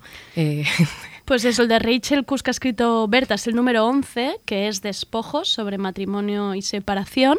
Y luego el uno que decía que es también un poco, que esto creo que sí que ha habido un poco de consentimiento, ¿no? Un poco entre todo el mundo, como un poco el libro del año que lo ha escrito nuestra querida Begoña Mm. Gómez, que es el poeta chileno. Que se lo tendrás que prestar porque es que Sí, yo no me lo he sí. leído De todavía. hecho, me, me dijeron que habíamos coincidido muchos libros, en la gran mayoría, porque mandamos una lista de 10 ¿Ah, un poco sí? para, para elegir. Sí, me dijo que me dijeron que había coincidido y me hizo mucha ilusión, se lo dije a ella también, digo, "Joder". Al final coin- coincidimos y en este primero coincidíamos y también en el de Rachel Kusk. Y bueno, me, me alegró mucho que esté ahí. Ella no, yo creo que también, bueno, este año, como todos los años, han salido muchos libros de hombres y por tanto, pues Mucho están hombre hay más, aquí, ¿eh? más representados allí. La verdad es que sí. Digámoslo, digámoslo. Lista de libros de Rock Deluxe 2020, mucho hombre. Demasiados hombres. Boom. Ahí. No he mirado los porcentajes por no hacer sangre. Exacto. Bueno, pues te diría que quizá. Pues os cuento un poco, sí, si quieres, del de Rachel. Que, Sí, que háblanos del de digo Rachel, que es uno de mis favoritos, ¿no? Este ha salido en alguna lista de la Fronde, pero además es, fue un libro como muy polémico que yo lo leí un poco como, bueno, lo vi recomendado en algún sitio. No había leído ninguna novela suya, luego he leído otras dos que, que Ah, me he comprado. eso, qué Sí, bonito. Porque me gustó mucho, pero bueno, yo me acerqué a este libro un poco a ver qué tal, ¿no? Está editado por Libros del Asteroide y fue un libro que fue publicado en 2012 en Reino Unido.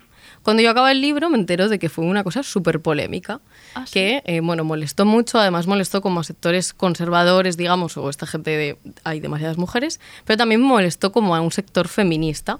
De hecho, la, debió ser como bastante fuerte, ¿no? Todo, todo lo que recibió ella, porque decidió borrarse todas sus redes sociales Ostras, no. Desde entonces y también dejó de leer todas las reseñas que escribían de sus libros. O sea que debía haber como algunos ataques, ¿no? Por ejemplo, la llamaron narcisista, dominatrix, eh, mala feminista, ¿no? O sea, bueno, que ella se sintió realmente como muy, muy se había expuesto, porque al final ella es un libro que no trata tanto de, de cómo fue ese boom o cómo se rompió su segundo matrimonio, sino más de todo lo que ella sintió y de por qué creía que, que, bueno, que realmente no podíamos ser feministas y estar casadas, pero porque sobrevivían aún o estaban demasiado persistentes como una serie de estructuras patriarcales que hacían que además el, el- que hacían simplemente que el matrimonio te ahogue un poco, ¿no? Mm, y no se ujú. metía tanto con su marido, que ni, ni le cita ni da su nombre, sino como bueno, como que no podía dejar de ser un La hombre y ella ¿no? una Claro. mujer y por tanto, eh, bueno, había un choque ahí que ella llegaba a decir como que no, no, veía que, no, que eso nunca iba a funcionar, ¿no? Porque había ciertas cosas que seguían estando ahí muy persistentes, pero no se mete mucho con él. Ya. Am, ¿Y tú cuando lo leíste, viste un poco por dónde iban las críticas? Sí, un poco lo que molesta es que ella, ella se define como feminista. Yo creo que es un libro que se puede encuadrar dentro del feminismo, pero sí que hace cierta crítica a que ella, no tanto al feminismo, que no sé como Mm. institución que es esto, pero bueno, como cuando tienes una conciencia feminista, ella, eh, bueno, pues se enfrentó a este matrimonio, tiene dos hijas y, y también tenía pues su trabajo. Y entonces era un poco como que no sabía con qué quedarse porque sentía que si se dedicaba a sus hijas exclusivamente no estaba siendo al final una mujer empoderada y una mujer Mm. del siglo XXI como tenía que ser y que eh, si, si, si se dedicaba a su trabajo siempre estaba como, no tenía la, la relación que ella quería tener con sus hijas, ¿no? Y habla de lo duro que es esto, también de una cosa que yo creo que es súper real, que es como ella nunca se sentía una buena madre, siempre se sentía juzgada y veía como a su marido por ir a buscar a las niñas al cole, Ay. bañarlas o cualquier Aplausos, mínima cosa, claro. Qué buen padre, tal, ¿no? Habla como de lo difícil o prácticamente imposible que es ser buena madre y, de lo fácil que es ser un buen padre y como eso pues la iba como quemando mucho, ¿no? Y entonces... eh, lo que ella pregunta también es como si este escenario realmente al que aspirábamos con la emancipación de la mujer, porque es tan cansado ser madre feminista y tener un trabajo, es decir, realmente como que bueno, ya ve un choque ahí. Yo creo que no lo hace desde el enfado, lo hace más como replanteándonos un poco que, que hace falta más trabajo en algún sentido, ¿no? Quizás dirigido precisamente a los hombres, porque al final ella está agotada de ser feminista y de imponerse tantas cosas, ¿no? Y que le falta algo. Pero yo realmente esto, ¿no? Ni si, creo que, que, que ella sigue siendo feminista, que no era un libro contra el feminismo, y por eso me, me ha extrañado un poco. Yo bueno, como siempre me he ido a Goodreads, que además está muy representado esto, eh, todas estas críticas y tal, que yo por un lado creo que ha habido gente que no ha entendido, o sea, que no ha salido como bien el libro. Ya que quizás no lo ha visto desde, don- desde donde ella Hmm. está partiendo, ¿no? Quizás una autorreflexión de, de esta, lo que estás diciendo tú, de esta autoexigencia que a veces nos imponemos. Sí, sí, por eso. Y, y claro, sí, no sé, quizá, bueno, no, no hay cosas que no estaban como muy claras, yo creo que sí, pero bueno, para la gente.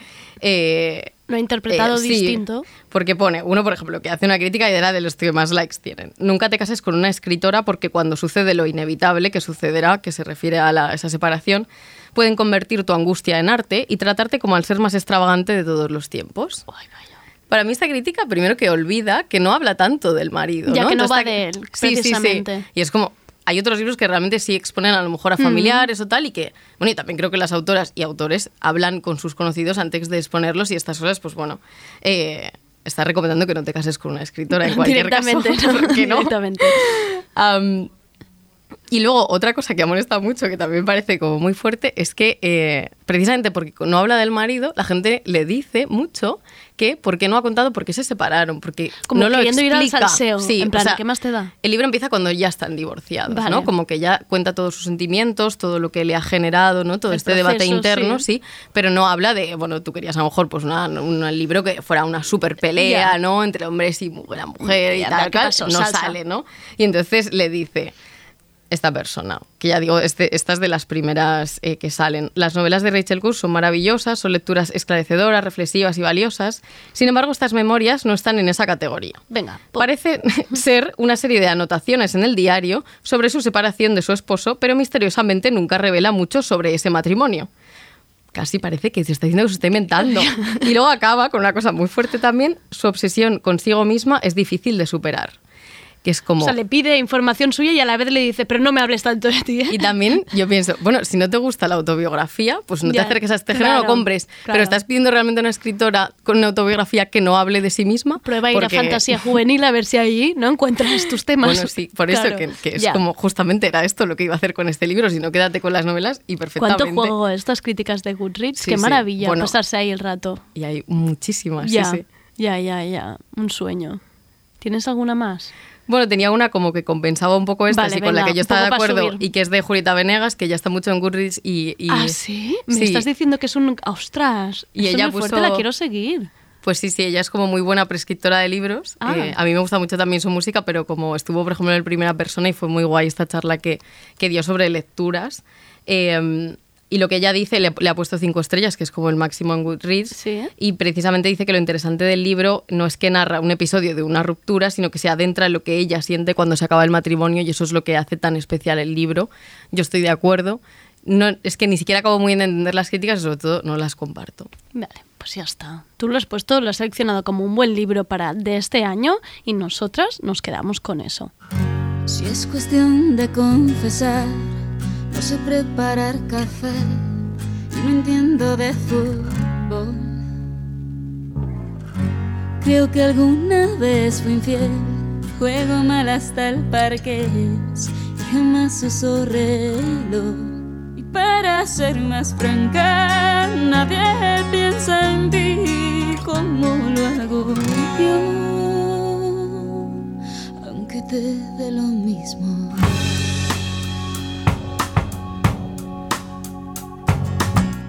Bueno, ahí abajo estamos, ¿eh? Con Shakira.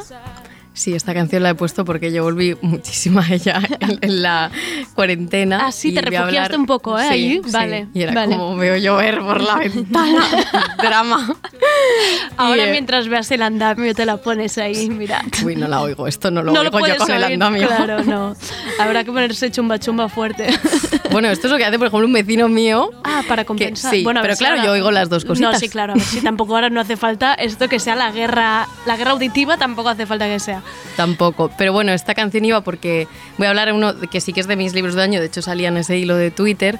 Lo que pasa es que como es ahora del final, pues... eh, ah, o sea, no, lo- no he hablado de él antes, ¿no? Así que de Vale. este no me estoy Porque te lo has le- repitiendo. te lo has leído Es- recientemente. Sí, porque se ha publicado hace, nada, hace un mes o así diría. Eh, lo edita Salamandra y es Contemplaciones de, de Zadie Smith.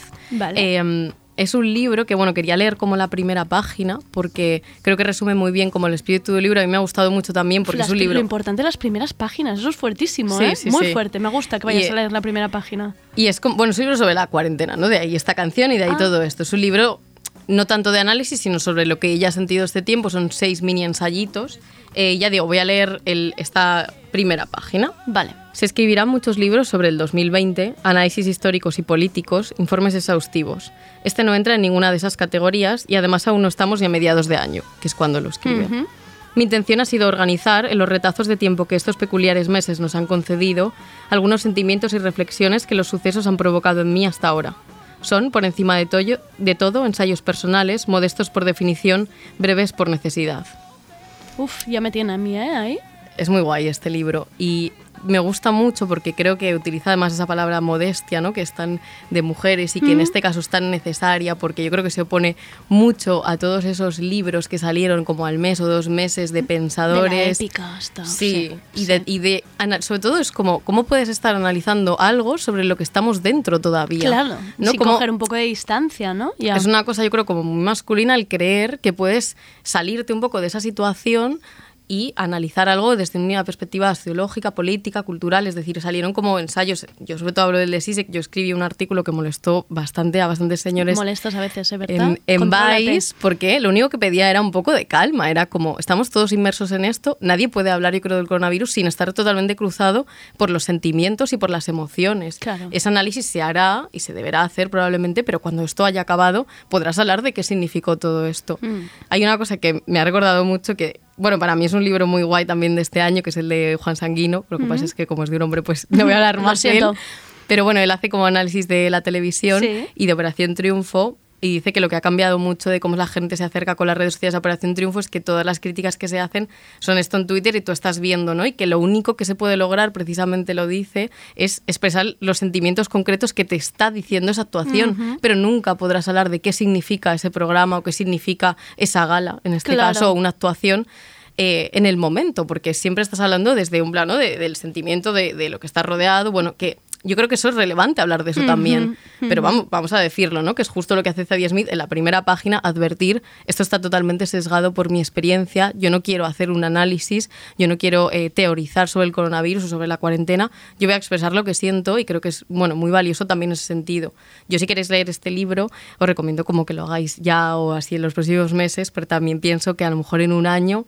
Bueno, te pilla tan Claro. lejos, ojalá, ¿no? Nos pille Ya, como ya, lejos, ya. Que nos a lo mejor no te transmite. Claro. este es un libro de esos que te ponen la piel de gallina porque habla de, bueno, de muchas cosas que han estado aquí este año y que, y que bueno, es también Son bonito sus como... reflexiones, ¿no? Mm. Digamos, sus vivencias. Sí, vale, sí. vale. Por ejemplo, para que veáis un poco, ella habla de, de una cosa que le angustiaba un poco, que es cuando te preguntaban qué tal. Ah, y o sea, que, que decías si bien o mal, ¿no? Como el hecho de que habíamos perdido la referencia y no sabíamos si estábamos bien o mal, porque siempre Total. estábamos peor que mucha otra gente que tenía problemas sobre todo de salud o económicos, eh, pero tampoco estábamos bien del todo, ¿no? Entonces no sabíamos muy bien qué contestar, solíamos, o yo por lo menos sabía contestar, sí, bien, bueno, no puedo quejarme, ¿no? Esta frase casi Mm. hecha, eh, pero que tú a lo mejor no estabas muy bien, o sea, habías perdido un poco la referencia o no sabías muy bien cómo estabas y parecía un poco mal quejarte por eso y hablar de eso, ¿no? Y ella puesta dice, yo un momento que decidí, sobre todo, empezar a quejarme de cuando el día que estaba mal por la tontería que fuera, aunque no pareciera tan relevante a nivel general, porque así además cuando alguien se quejaba por una tontería lo podía entender y no pensaba, esta persona... Ay, qué quejica, ¿no? Sí, Ya. sí. Ya decía, como a veces también había llamada y hay gente quejándose y pensaba que tontos son tal. Y luego pensaba yo al día siguiente tenía una preocupación igual de tonta. Entonces Mm. vamos a expresarlas y, y bueno, pues obviamente siempre a la gente peor, pero eso no quita, ¿no? Y que todos estemos encerrados no quita tampoco que eso a ti te angustie especialmente. Y entonces eso, por ejemplo, me ha gustado mucho. O sea, es, es una de las cositas que dice. ¿no?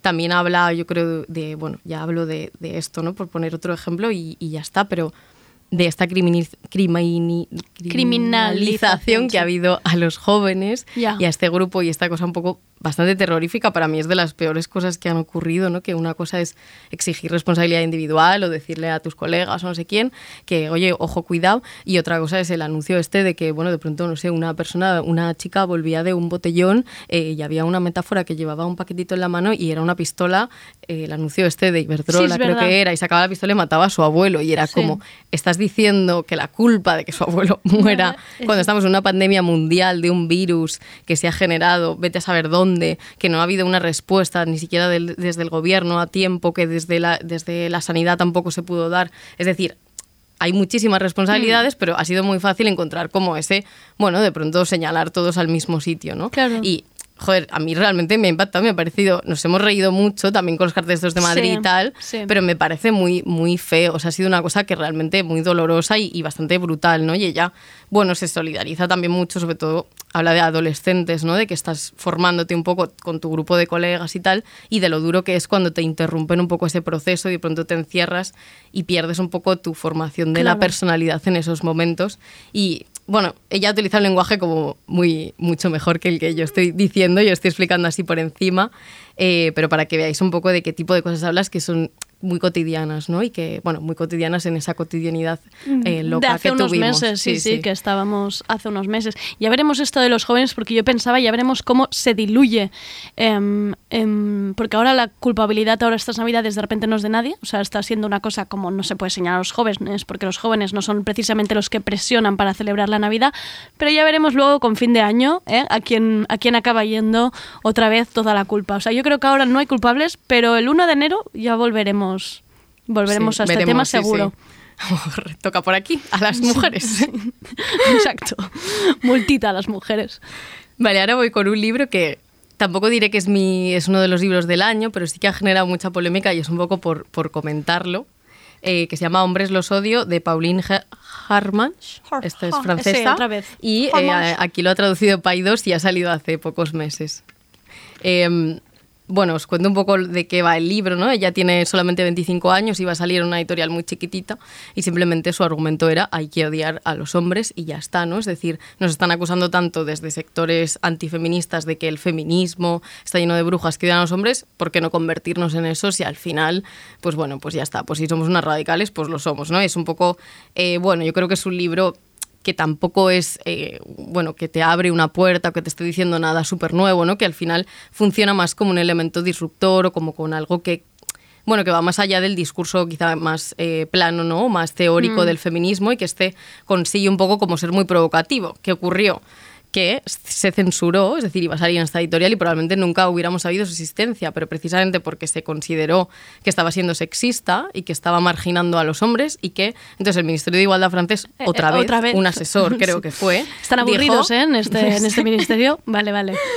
Dijo que eh, no saliera, que lo censuraban, Vaya. que bueno, que entonces no lo consiguió, pero sí consiguió que el libro se hiciera mucho más famoso. Ha vendido muchísimos ejemplares, los derechos los compró una editorial mucho más grande en Francia, de las más famosas, eh, y se está traduciendo además como todavía no, todavía no ha salido en muchos sitios, pero se está haciendo, eh, saldrá en inglés sobre todo y ya será como el, como el boom, ¿no? Entonces es verdad que se ha vendido eh, como esto, ¿no? Como el libro censurado. No llegó Sí. a ocurrir esto tampoco, ¿eh? Ya. Eh, pero claro, cuando ya lo, lo dice el Ministerio de Igualdad, pues bueno, ya todo se empieza a crear este hype que yo creo que, bueno, a mí ya digo, me parece un, un libro interesante. Eh, hay cosas, por ejemplo, que hay una cosa que dice un argumento, ¿no? Yo en la gran mayoría de argumentos diré que no estoy muy de acuerdo. Hay una cosa que dice que si odiáramos a los hombres eh, y odiáramos todo lo que hacen los hombres, entonces nosotras podríamos empezar a crear como nuestras propias categorías o empezar a medirnos desde nuestro propio... eh, bueno, pues de lo que hacemos bien las mujeres o desde Claro, no desde otras, su- sí, desde claro. su mirada, ¿no? Sino someternos todo el rato a su juicio, ¿no? Que siempre, Mm. si realmente piensas, no, esto es una mierda, y obviamente no me quiero medir con lo que tú me digas y no quiero estar bajo tu, bueno, pues eh, bajo lo, que- lo que tú valoras, eh, entonces las mujeres realmente podríamos empezar a valorarnos muchísimo más, ¿no? Que por mucho a veces es cierto que, que por mucho femi- por muy feminista que seas y tal, los ámbitos de poder están copados de hombres y tú quieres llegar a un sitio y por tanto quieres demostrar eso ante los hombres, ¿no? Si crees que son una mierda, pues entonces directamente estarás en tus ámbitos y dirás, no me junto con ellos. Ya digo, yo creo que la solución no es esa, pero sí que consigue llamar la atención sobre ciertos aspectos que quizá también es interesante, ¿no? Que nos salgamos un poco del discurso más académico, creo que a veces somos muy correctas porque es lo que toca también, ¿no? Y para que no te llamen tal o cual, no molestar a nadie, no no sé qué, hacer como un libro como más académico o de estos, ¿no? Sobre todo los libros feministas y creo que este, bueno, eh, se puede valorar por ahí. Yo creo que también hay muchas críticas por hacer, pero se puede valorar como un libro mm, que llama la atención, que es provocativo. Sí, sí. He de decir que Berta, he de decir al oyente que Berta me ha pillado puntuando este libro muy abajo. Y mira que no suelo hacerlo porque pienso, a ver, también no soy quién soy yo para ir valorando mal el trabajo de la gente, ¿no? Pero Hombre, pues es lo sí, sí, no, pobre. Ya, ya, pero ya siempre pienso en Goodreads, hay que poner lo bueno y, y- y cuando es lo malo, pues mira, disimulo y no pongo nada. Pero en este caso era casi un poco más de rabia hacia las expectativas y un poco también hacia la campaña. Es que yo estoy muy en contra de estas campañas que me pasa igual como con las pelis. La película que hizo reír a 8 millones de franceses, o sea, para mí, o sea, ese lema significa que no la veré seguro esa película. Entonces era como el libro que censuró el ministerio. dije, o sea, vale, ok. O sea, espero que Cristina Morales no se esté vendiendo fuera de España con el libro que intentó censurar, mm, ¿sabes? Em, Sí, pues mira, yo iba a compararlas un poco. Al final no lo he hecho porque creo que es bueno que son dos que son dos libros muy distintos, ¿no? No quiero que nadie se confunda y piense No, que no, está comprando no tiene nada. nada que ver. Claro, pero sí que funcionan, ¿no? Es decir, yo creo que son libros que no buscan coherencia, es decir, que no buscan eh, bueno, ejercer un discurso que vaya a un sitio, que te dé unas soluciones concretas, que te dé un discurso articulado, académico. No, en plan, es simplemente, pues no sé, quizá el, el ejemplo más fuerte de esto es el manifiesto Scum, ¿no? De Valir y Mm. Solanas, que ya al final pues decía que maza a los hombres directamente, matadlos, en plan, si son, o sea, ¿qué, qué estáis haciendo? Como si ellos son súper, súper inferiores, es Mm. decir, era como muy exagerado. Pero bueno, es un manifiesto que aún lo seguimos recordando probablemente por ser tan radical, ¿no? Y salirse tanto de la norma y de, y de esa corrección que a veces creo que incluso podemos pecar un poco. Pero, bueno, al final a ti, por ejemplo, el libro ni siquiera te, te animó a esto. No, es que no me, me parecía como que buscaba el titular. O sea, era como lo leía y buscaba el titular, la provocación, pero a mí no me estaba haciendo como pensar, ¿sabes? Pensaba, "Um, odiar a los hombres, misandria. Veo que ella se justifica todo el rato también por tener hombres a su alrededor. Es como. Eso es cierto. Ahí creo que estoy muy de acuerdo en que eso a mí me descuadró un poco, porque Sí, empiezas porque no muy se lo fuerte. pides y no se lo pides tampoco eso. O no sé si es que es para su entorno más cercano que no le, la señalen, pero tampoco Claro, no ya se sí, lo sí. pides. Yo entendí que tiene una pareja que es un hombre y que, y que por tanto, pues bueno, entienda, empieza como a justificarse cuando justo en los capítulos de principio es verdad que ha dicho como precisamente contra eso, ¿no? Porque Claro. tenemos que estar todo el rato especificando y haciendo, y Mm. haciendo aclaraciones sobre el, el olmen y bla, bla. Y claro, luego acaba haciéndolo un poco, sí, por eso, bueno, yo lo valoro en cuanto a todas estas ventas, pues no sé, a lo mejor sí que rompen un poco por ahí. Creo que no es un libro, yo ni lo recomendaría como lectura feminista para empezar en, en nada, ¿no? Yo valoro como el fenómeno y ya está. Pues, pues Y en- claro que sí. También he de decir una cosa que me sorprendió mucho es que, por ejemplo, y que eso quizá hace que no sea tanto lo que yo estoy diciendo, que me metí en Goodreads y no tiene tan malas críticas. Tiene un 4,2, que es bastante alto. Ah, por ¿sí? ejemplo, el de Guau. Cus tenía como un 3. Mierda, y le he bajado yo la puntuación a la pobre. Ahora me siento mal, quizás se lo Porque quito. sí, hay como creo que la gente no se atreve tanto a meterse con el libro, sobre todo los hombres, dicen muchos como que no lo entienden, no entienden si es una broma, que este libro Ya. qué es, que qué está pasando. Mira, que no lo entiendan es buena señal. Y entonces le ponen un 2, 3 puntos, bueno, no se atreven mucho como a, a mandarlo a la mierda, ¿no? Como con muchos otros, es decir. Em, y luego sí que hay mujeres, pues no sé, que le han puesto un 5 que les ha encantado. O sea, una dice como, eh, perfecto. dice justo lo que tiene que decir, los hombres dan asco. Vale. Así que claro, bueno. depende, depende de qué momento te pille, con qué ganas, ¿no? De, de- de- de echar a la mierda Efectivamente. todos los hombres. Y ahora aquí va una canción de Baquial que yo creo que, bueno, también llama un poco a odiar a los hombres, o por lo menos a algunos en concreto. Ese me gusta.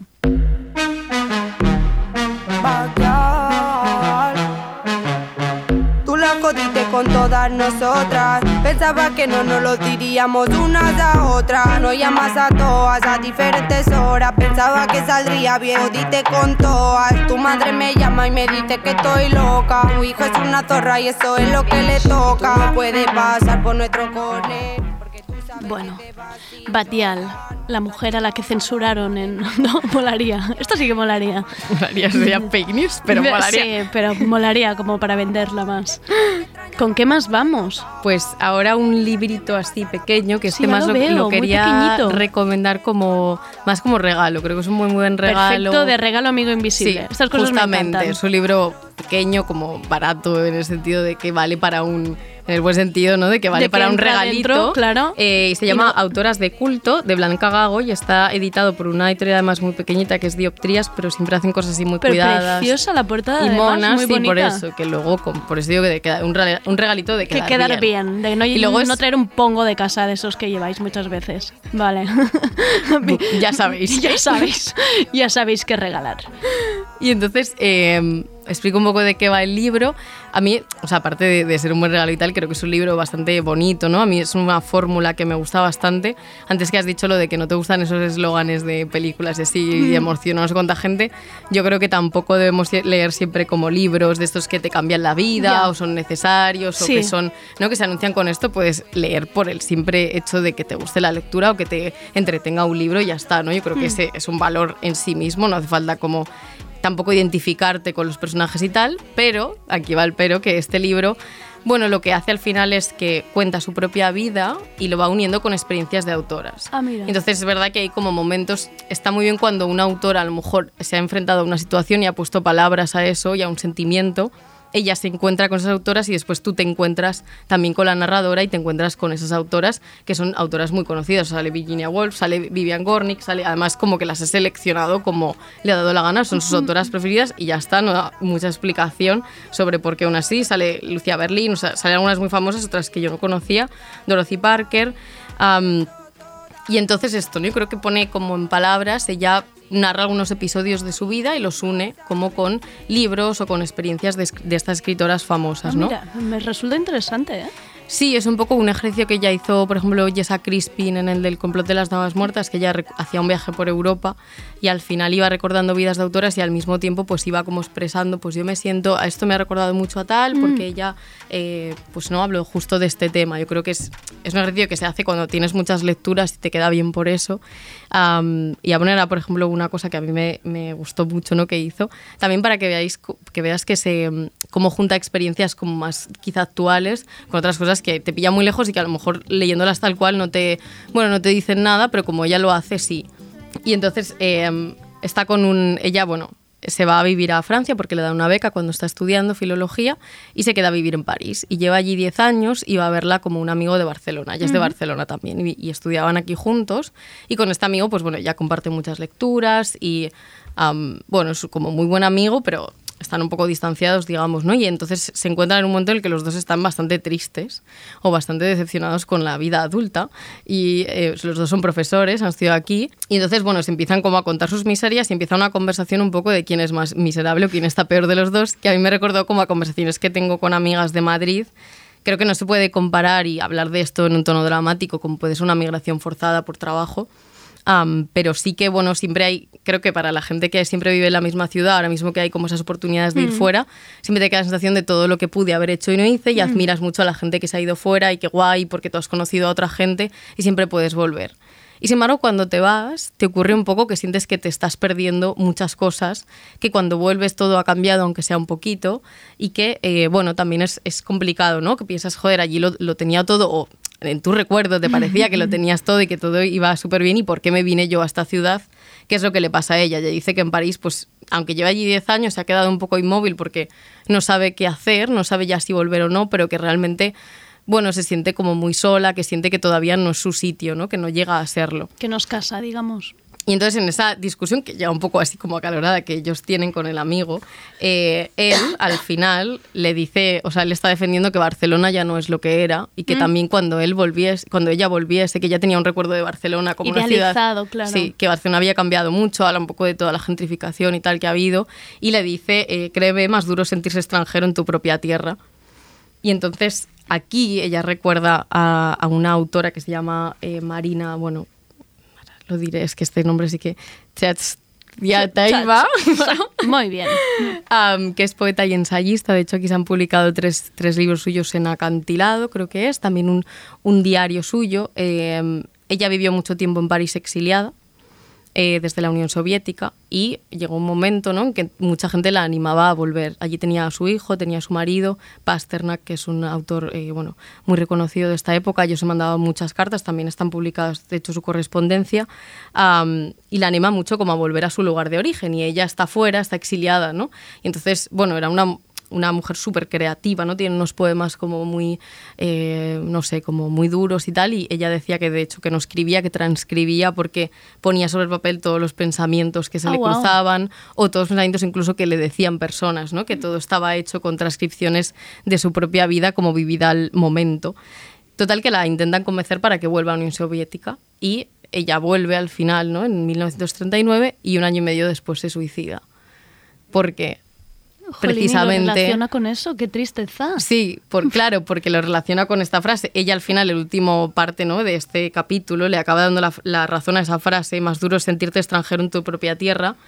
Ya digo, creo que hay una distancia dramática, desde Claro. luego, muy grande, pero al final lo que le pasa a Marina, no diré otra vez su apellido, es eh, que cuando llega allí se encuentra con un escenario que no era su, su hogar, ¿no? que no era su patria y que por tanto perder, digamos, esas referencias si estás fuera, pues bueno, siempre tienes eso allí idealizado, pero volver y que ya nada sea igual y todo haya cambiado, pues a ella le produjo un sentimiento agotador y se acabó colgando y suicidando, sí, sí.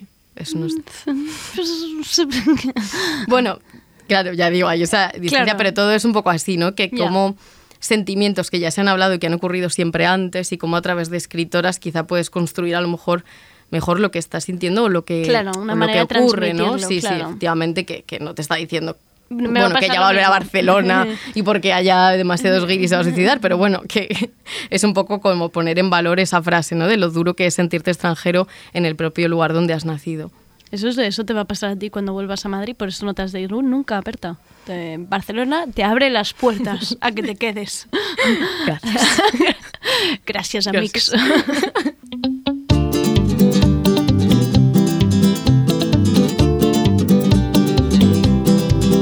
Cuando pienso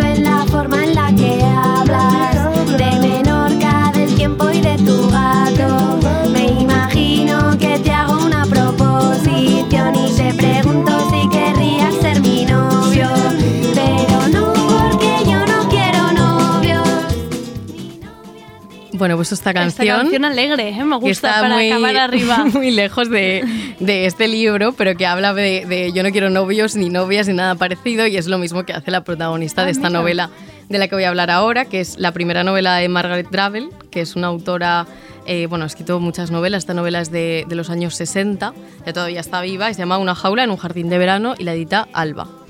Am, bueno, quería meter una novela realmente porque de todos los libros que Sí. habíamos y entonces me ha costado mucho elegir. Esta la he leído, la terminé como hace dos días, pero realmente me ha gustado mucho y además de estas que te dan ganas, lo que hablábamos antes de seguir leyendo a la autora porque Vale. tampoco la conocía y tiene más novelas editadas aquí, diría que por Alba y por Sexto Piso.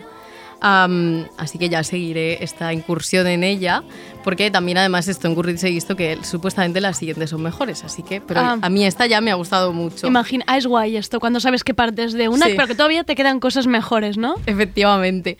Am, hay una cosa como que es muy especial que ella hace, que ahí me ha recordado, así como autoras muy distintas que voy a citar, quizá no sé si tiene mucho sentido, que es a Emma Jane Austen, a Iris Murdoch, a Nora Ephron, porque ejerce como una distancia irónica como la protagonista, que es la narradora. Es un Mm. libro muy divertido. Y es un libro sobre una Vale. chica de clase media que, bueno, pues tiene unos problemas de chica de clase media. Por ejemplo, pues ella es medio feminista, pero se ríe del feminismo, se ríe de, bueno, de todas las convenciones sociales que hay, se ríe de la gente que no tiene dinero, se ríe de los escritores, se ríe de las corrientes literarias, es decir, un poco de Se todo. burla de todo. Pero sobre todo hay esa distancia con la narradora y con la protagonista que al final nadie quiere que pienses que es buena persona porque de hecho es bastante mala persona Ya. y trata bastante mal a todo el mundo. Y ella misma está como todo el rato como, bueno, ahora me enfadé, nadie, o sea, no tenía nada por lo que enfadarme, pero es que Pero no tenía nada mejor que hacer, ¿no? Como estas frases así, luego yo qué sé, pues se pasa a lo mejor dos hojas diciendo que una chica es fea y eh, justificándote por qué. Es decir, es de, eh, bueno, pues... Tiene un punto de maldad que a ti te gusta, ¿eh? Tú ahí Sí, te, va- sí. te ves, vale. Estas protagonistas como malas que obviamente no son referentes y mucho menos feministas, es que no pero hace falta, ¿no? Siempre Claro, encontrar, es, claro, un poco de eh, risas. Como muy divertida. Y entonces, bueno, la novela sobre todo, a lo mejor esto también te, te atrae más a esta, que ella empieza yendo a la boda de su Me hermana. encanta. Y de hecho el gran conflicto en la novela es con su hermana, porque su hermana es guapísima. Oh, su me hermana encanta. intenta pintarla un poco tonta, pero al final resulta que también es muy inteligente. Vaya. Y además es gracioso porque siempre que aparece la hermana, tanto en boca de ella o en boca de los demás, o siempre que ve a alguien, algún amigo lo que sea, porque se encuentra como con distintas personas, siempre dice, ¡ay, qué guapa esto! O sea, que le recuerdan, ¡ay, me encontré a tu hermana! ¡Joder, qué guapa está! La vi el otro día en una revista, ¡qué guapa está! ¿no? Sea, siempre hay como elementos El que, rintintín. que te recuerdan, ¿no? Y al final la hermana no hace nada, pero ella la odia y se siente legitimada para odiarla simplemente porque es muy guapa. Cuando al final la protagonista se da a entender que también es bastante guapa, simplemente... Claro, la otra, pues bueno, pinta como una belleza, como muy Mm. superior y algo como muy fuerte. Y va a la boda que se va a casar con un escritor famoso y también le pone a caldo. Dice, bueno, no sé si tengo razones para odiarle, pero es que. Pero es- me apetece. Sí, sí, es un pesado, no sé qué, no sé cuántos. Bueno, todo esto va como esto, ¿no? Que es una, es una novela muy, muy graciosa y entonces yo la recomiendo así como para. Un lectura. divertimento Sí, que a veces sí. apetece también entre tanta cosa así intensa. Sí, y ahora, bueno, hay muchos comentarios en Goodreads también, ¿Sí? porque además esta es, es eso, ¿no? Como es novela antigua, pues ha, ha dado mucho tiempo que la gente Ha dado juego, ha dado juego. cosas. ¿Y que no Am, rescatas? y hay una que me parece que lo etiqueto como este comentario de demasiadas mujeres, que es lo que solo molesta porque son mujeres, y es que hay alguien que le echa en cara que eh, está narrando su propia vida porque, es, porque ella tiene una hermana que también es novelista, la propia autora. Ah, vale. Y entonces le dice como, es que estos conflictos a mí, tus peleitas con tu hermana, que más me da, esto le resta un poco valor, que es una cosa que se hace mucho con las autoras, porque se parece a cosas de su vida, Oye, cosas que guau. hacen todos los Que escritores. quizá no tiene nada que ver y tiene Sí. una relación maravillosa y Sí, sí, nada pues que ella ver, ¿eh? dice, vaya, esto pinta muy parecido a la relación que tienes con tu hermana, porque las dos han ido a Oxford y también en el libro, Vale. y entonces pues esto, esta persona le cree que eso le resta valor literario, además, que. ¿por qué? Es decir, Tienes que hablar de extraterrestres verde para que no me lleve a tu vida, ¿no? Y Vale. además sí, es como que sí, yo puedo hacer una autobiografía y tener una destreza, ¿no? Escribiendo Claro, brutal, es decir, claro. no depende de lo que estés narrando muchas veces, ¿no? Desde cuando juzgamos por la imaginación Claro. y dónde nos lleve. Eh, pero bueno, con ella, pues sí se hace y se ha hecho con muchas otras mujeres. Am, y ahora ya un, comentario que, bueno, también está en ese plano irónico, pero que me ha parecido gracioso y que aparece ahí, creo que está como el primero o el segundo, o sea que mucha gente haya gustado. Y pone, vamos chicas, ¿creéis en el amor? Porque Margaret tiene algo que decir al respecto y dice algo como esto, no te cases con sádicos que parezcan homosexuales sin corazón por su dinero, cásate con actores heterosexuales simpáticos que por lo menos sean amables con los niños. Y es verdad que es un poco el mensaje de la novela, es decir, que eso es de cruel en general, con los hombres también, por supuesto.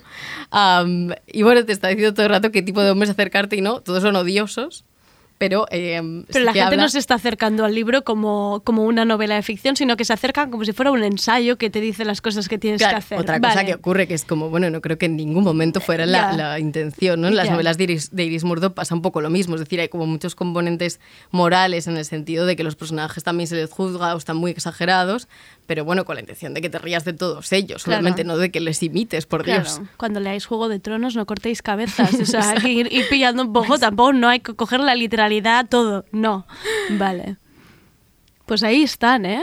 Y ya todos tus y- libros. Sí, y ya, bueno, ya está. No, no digo más, que siempre siento que son como muchos y que tenéis que elegir. Y esto que no te he querido como traer una lista larga. Pero si has traído, tienes una lista en Twitter, una lista aquí, listas de la fronde, más listas ya Por no se te pueden pedir, Berta. Sí, O sea, y más libros. Yo ya no, no voy a confundir a más. No, ya está. O sea, y además una lista maravillosa de mujeres, em, ideas para regalos diferentes, más de ensayo, más de reír, más de, más de Odiar todo. a los hombres. Más de odiar a los hombres, que eso siempre está bien. Regalárselo a los hombres esto, a ver, a ver qué, a ver qué piensan. Berta, muchísimas gracias por venir a cerrar este tardeo 2020. Estoy muy contenta, me siento muy privilegiada de que haya sido así. Sí, así es. Fue, hubo, un, hubo un casting y lo superaste. De Vivan todo. las mujeres o algo así. que Y decir. además- Ah, no, feliz Navidad. Feliz Navidad porque esto no lo está viendo el oyente, pero Berta ha venido hoy con un jersey de renos rojos. O sea, han sonado villancicos y Berta ha venido con su jersey de renos como ha de ser. Porque Berta es un amante de la Navidad. Justo, no quería decirlo otra vez, pero, Pero sí. lo es, lo es, claro que sí. Muchas gracias, Berta.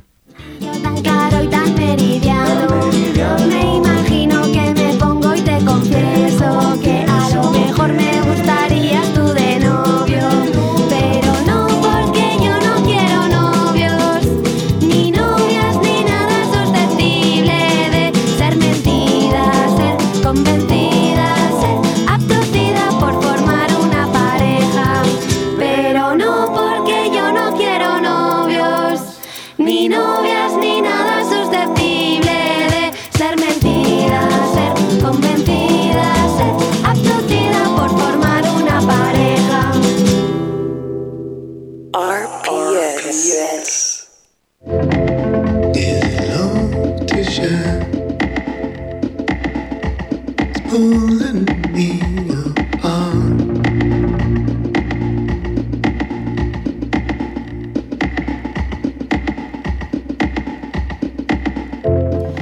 Pues hasta aquí el último programa de 2020 que me da como pena cerrarlo. Me siento como en una conversación de teléfono de cuelga tú, no va tú, cuelga tú.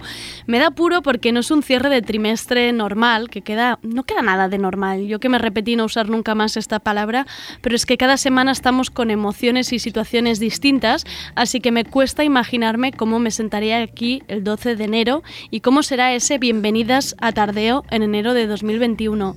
En cualquier caso, volveremos pronto. Cuidaos mucho, hacedme el favor. Gracias a David Camilleri por estar tras la mesa de control. David, ¿te echarás de menos hacer tardeo estos días? Sí, ha dicho que sí, sí, tiene cara, tiene cara de que sí. Soy Andrea Gómez, gracias por escucharnos.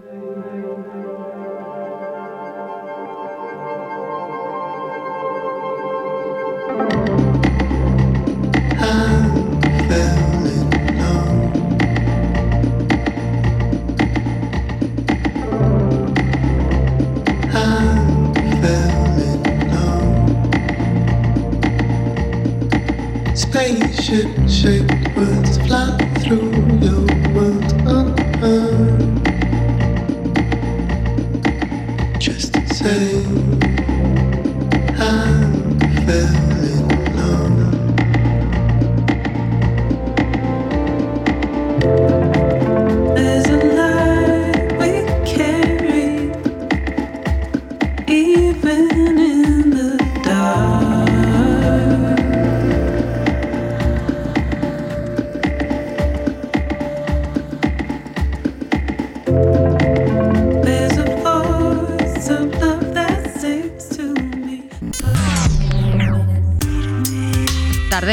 con Andrea Gómez.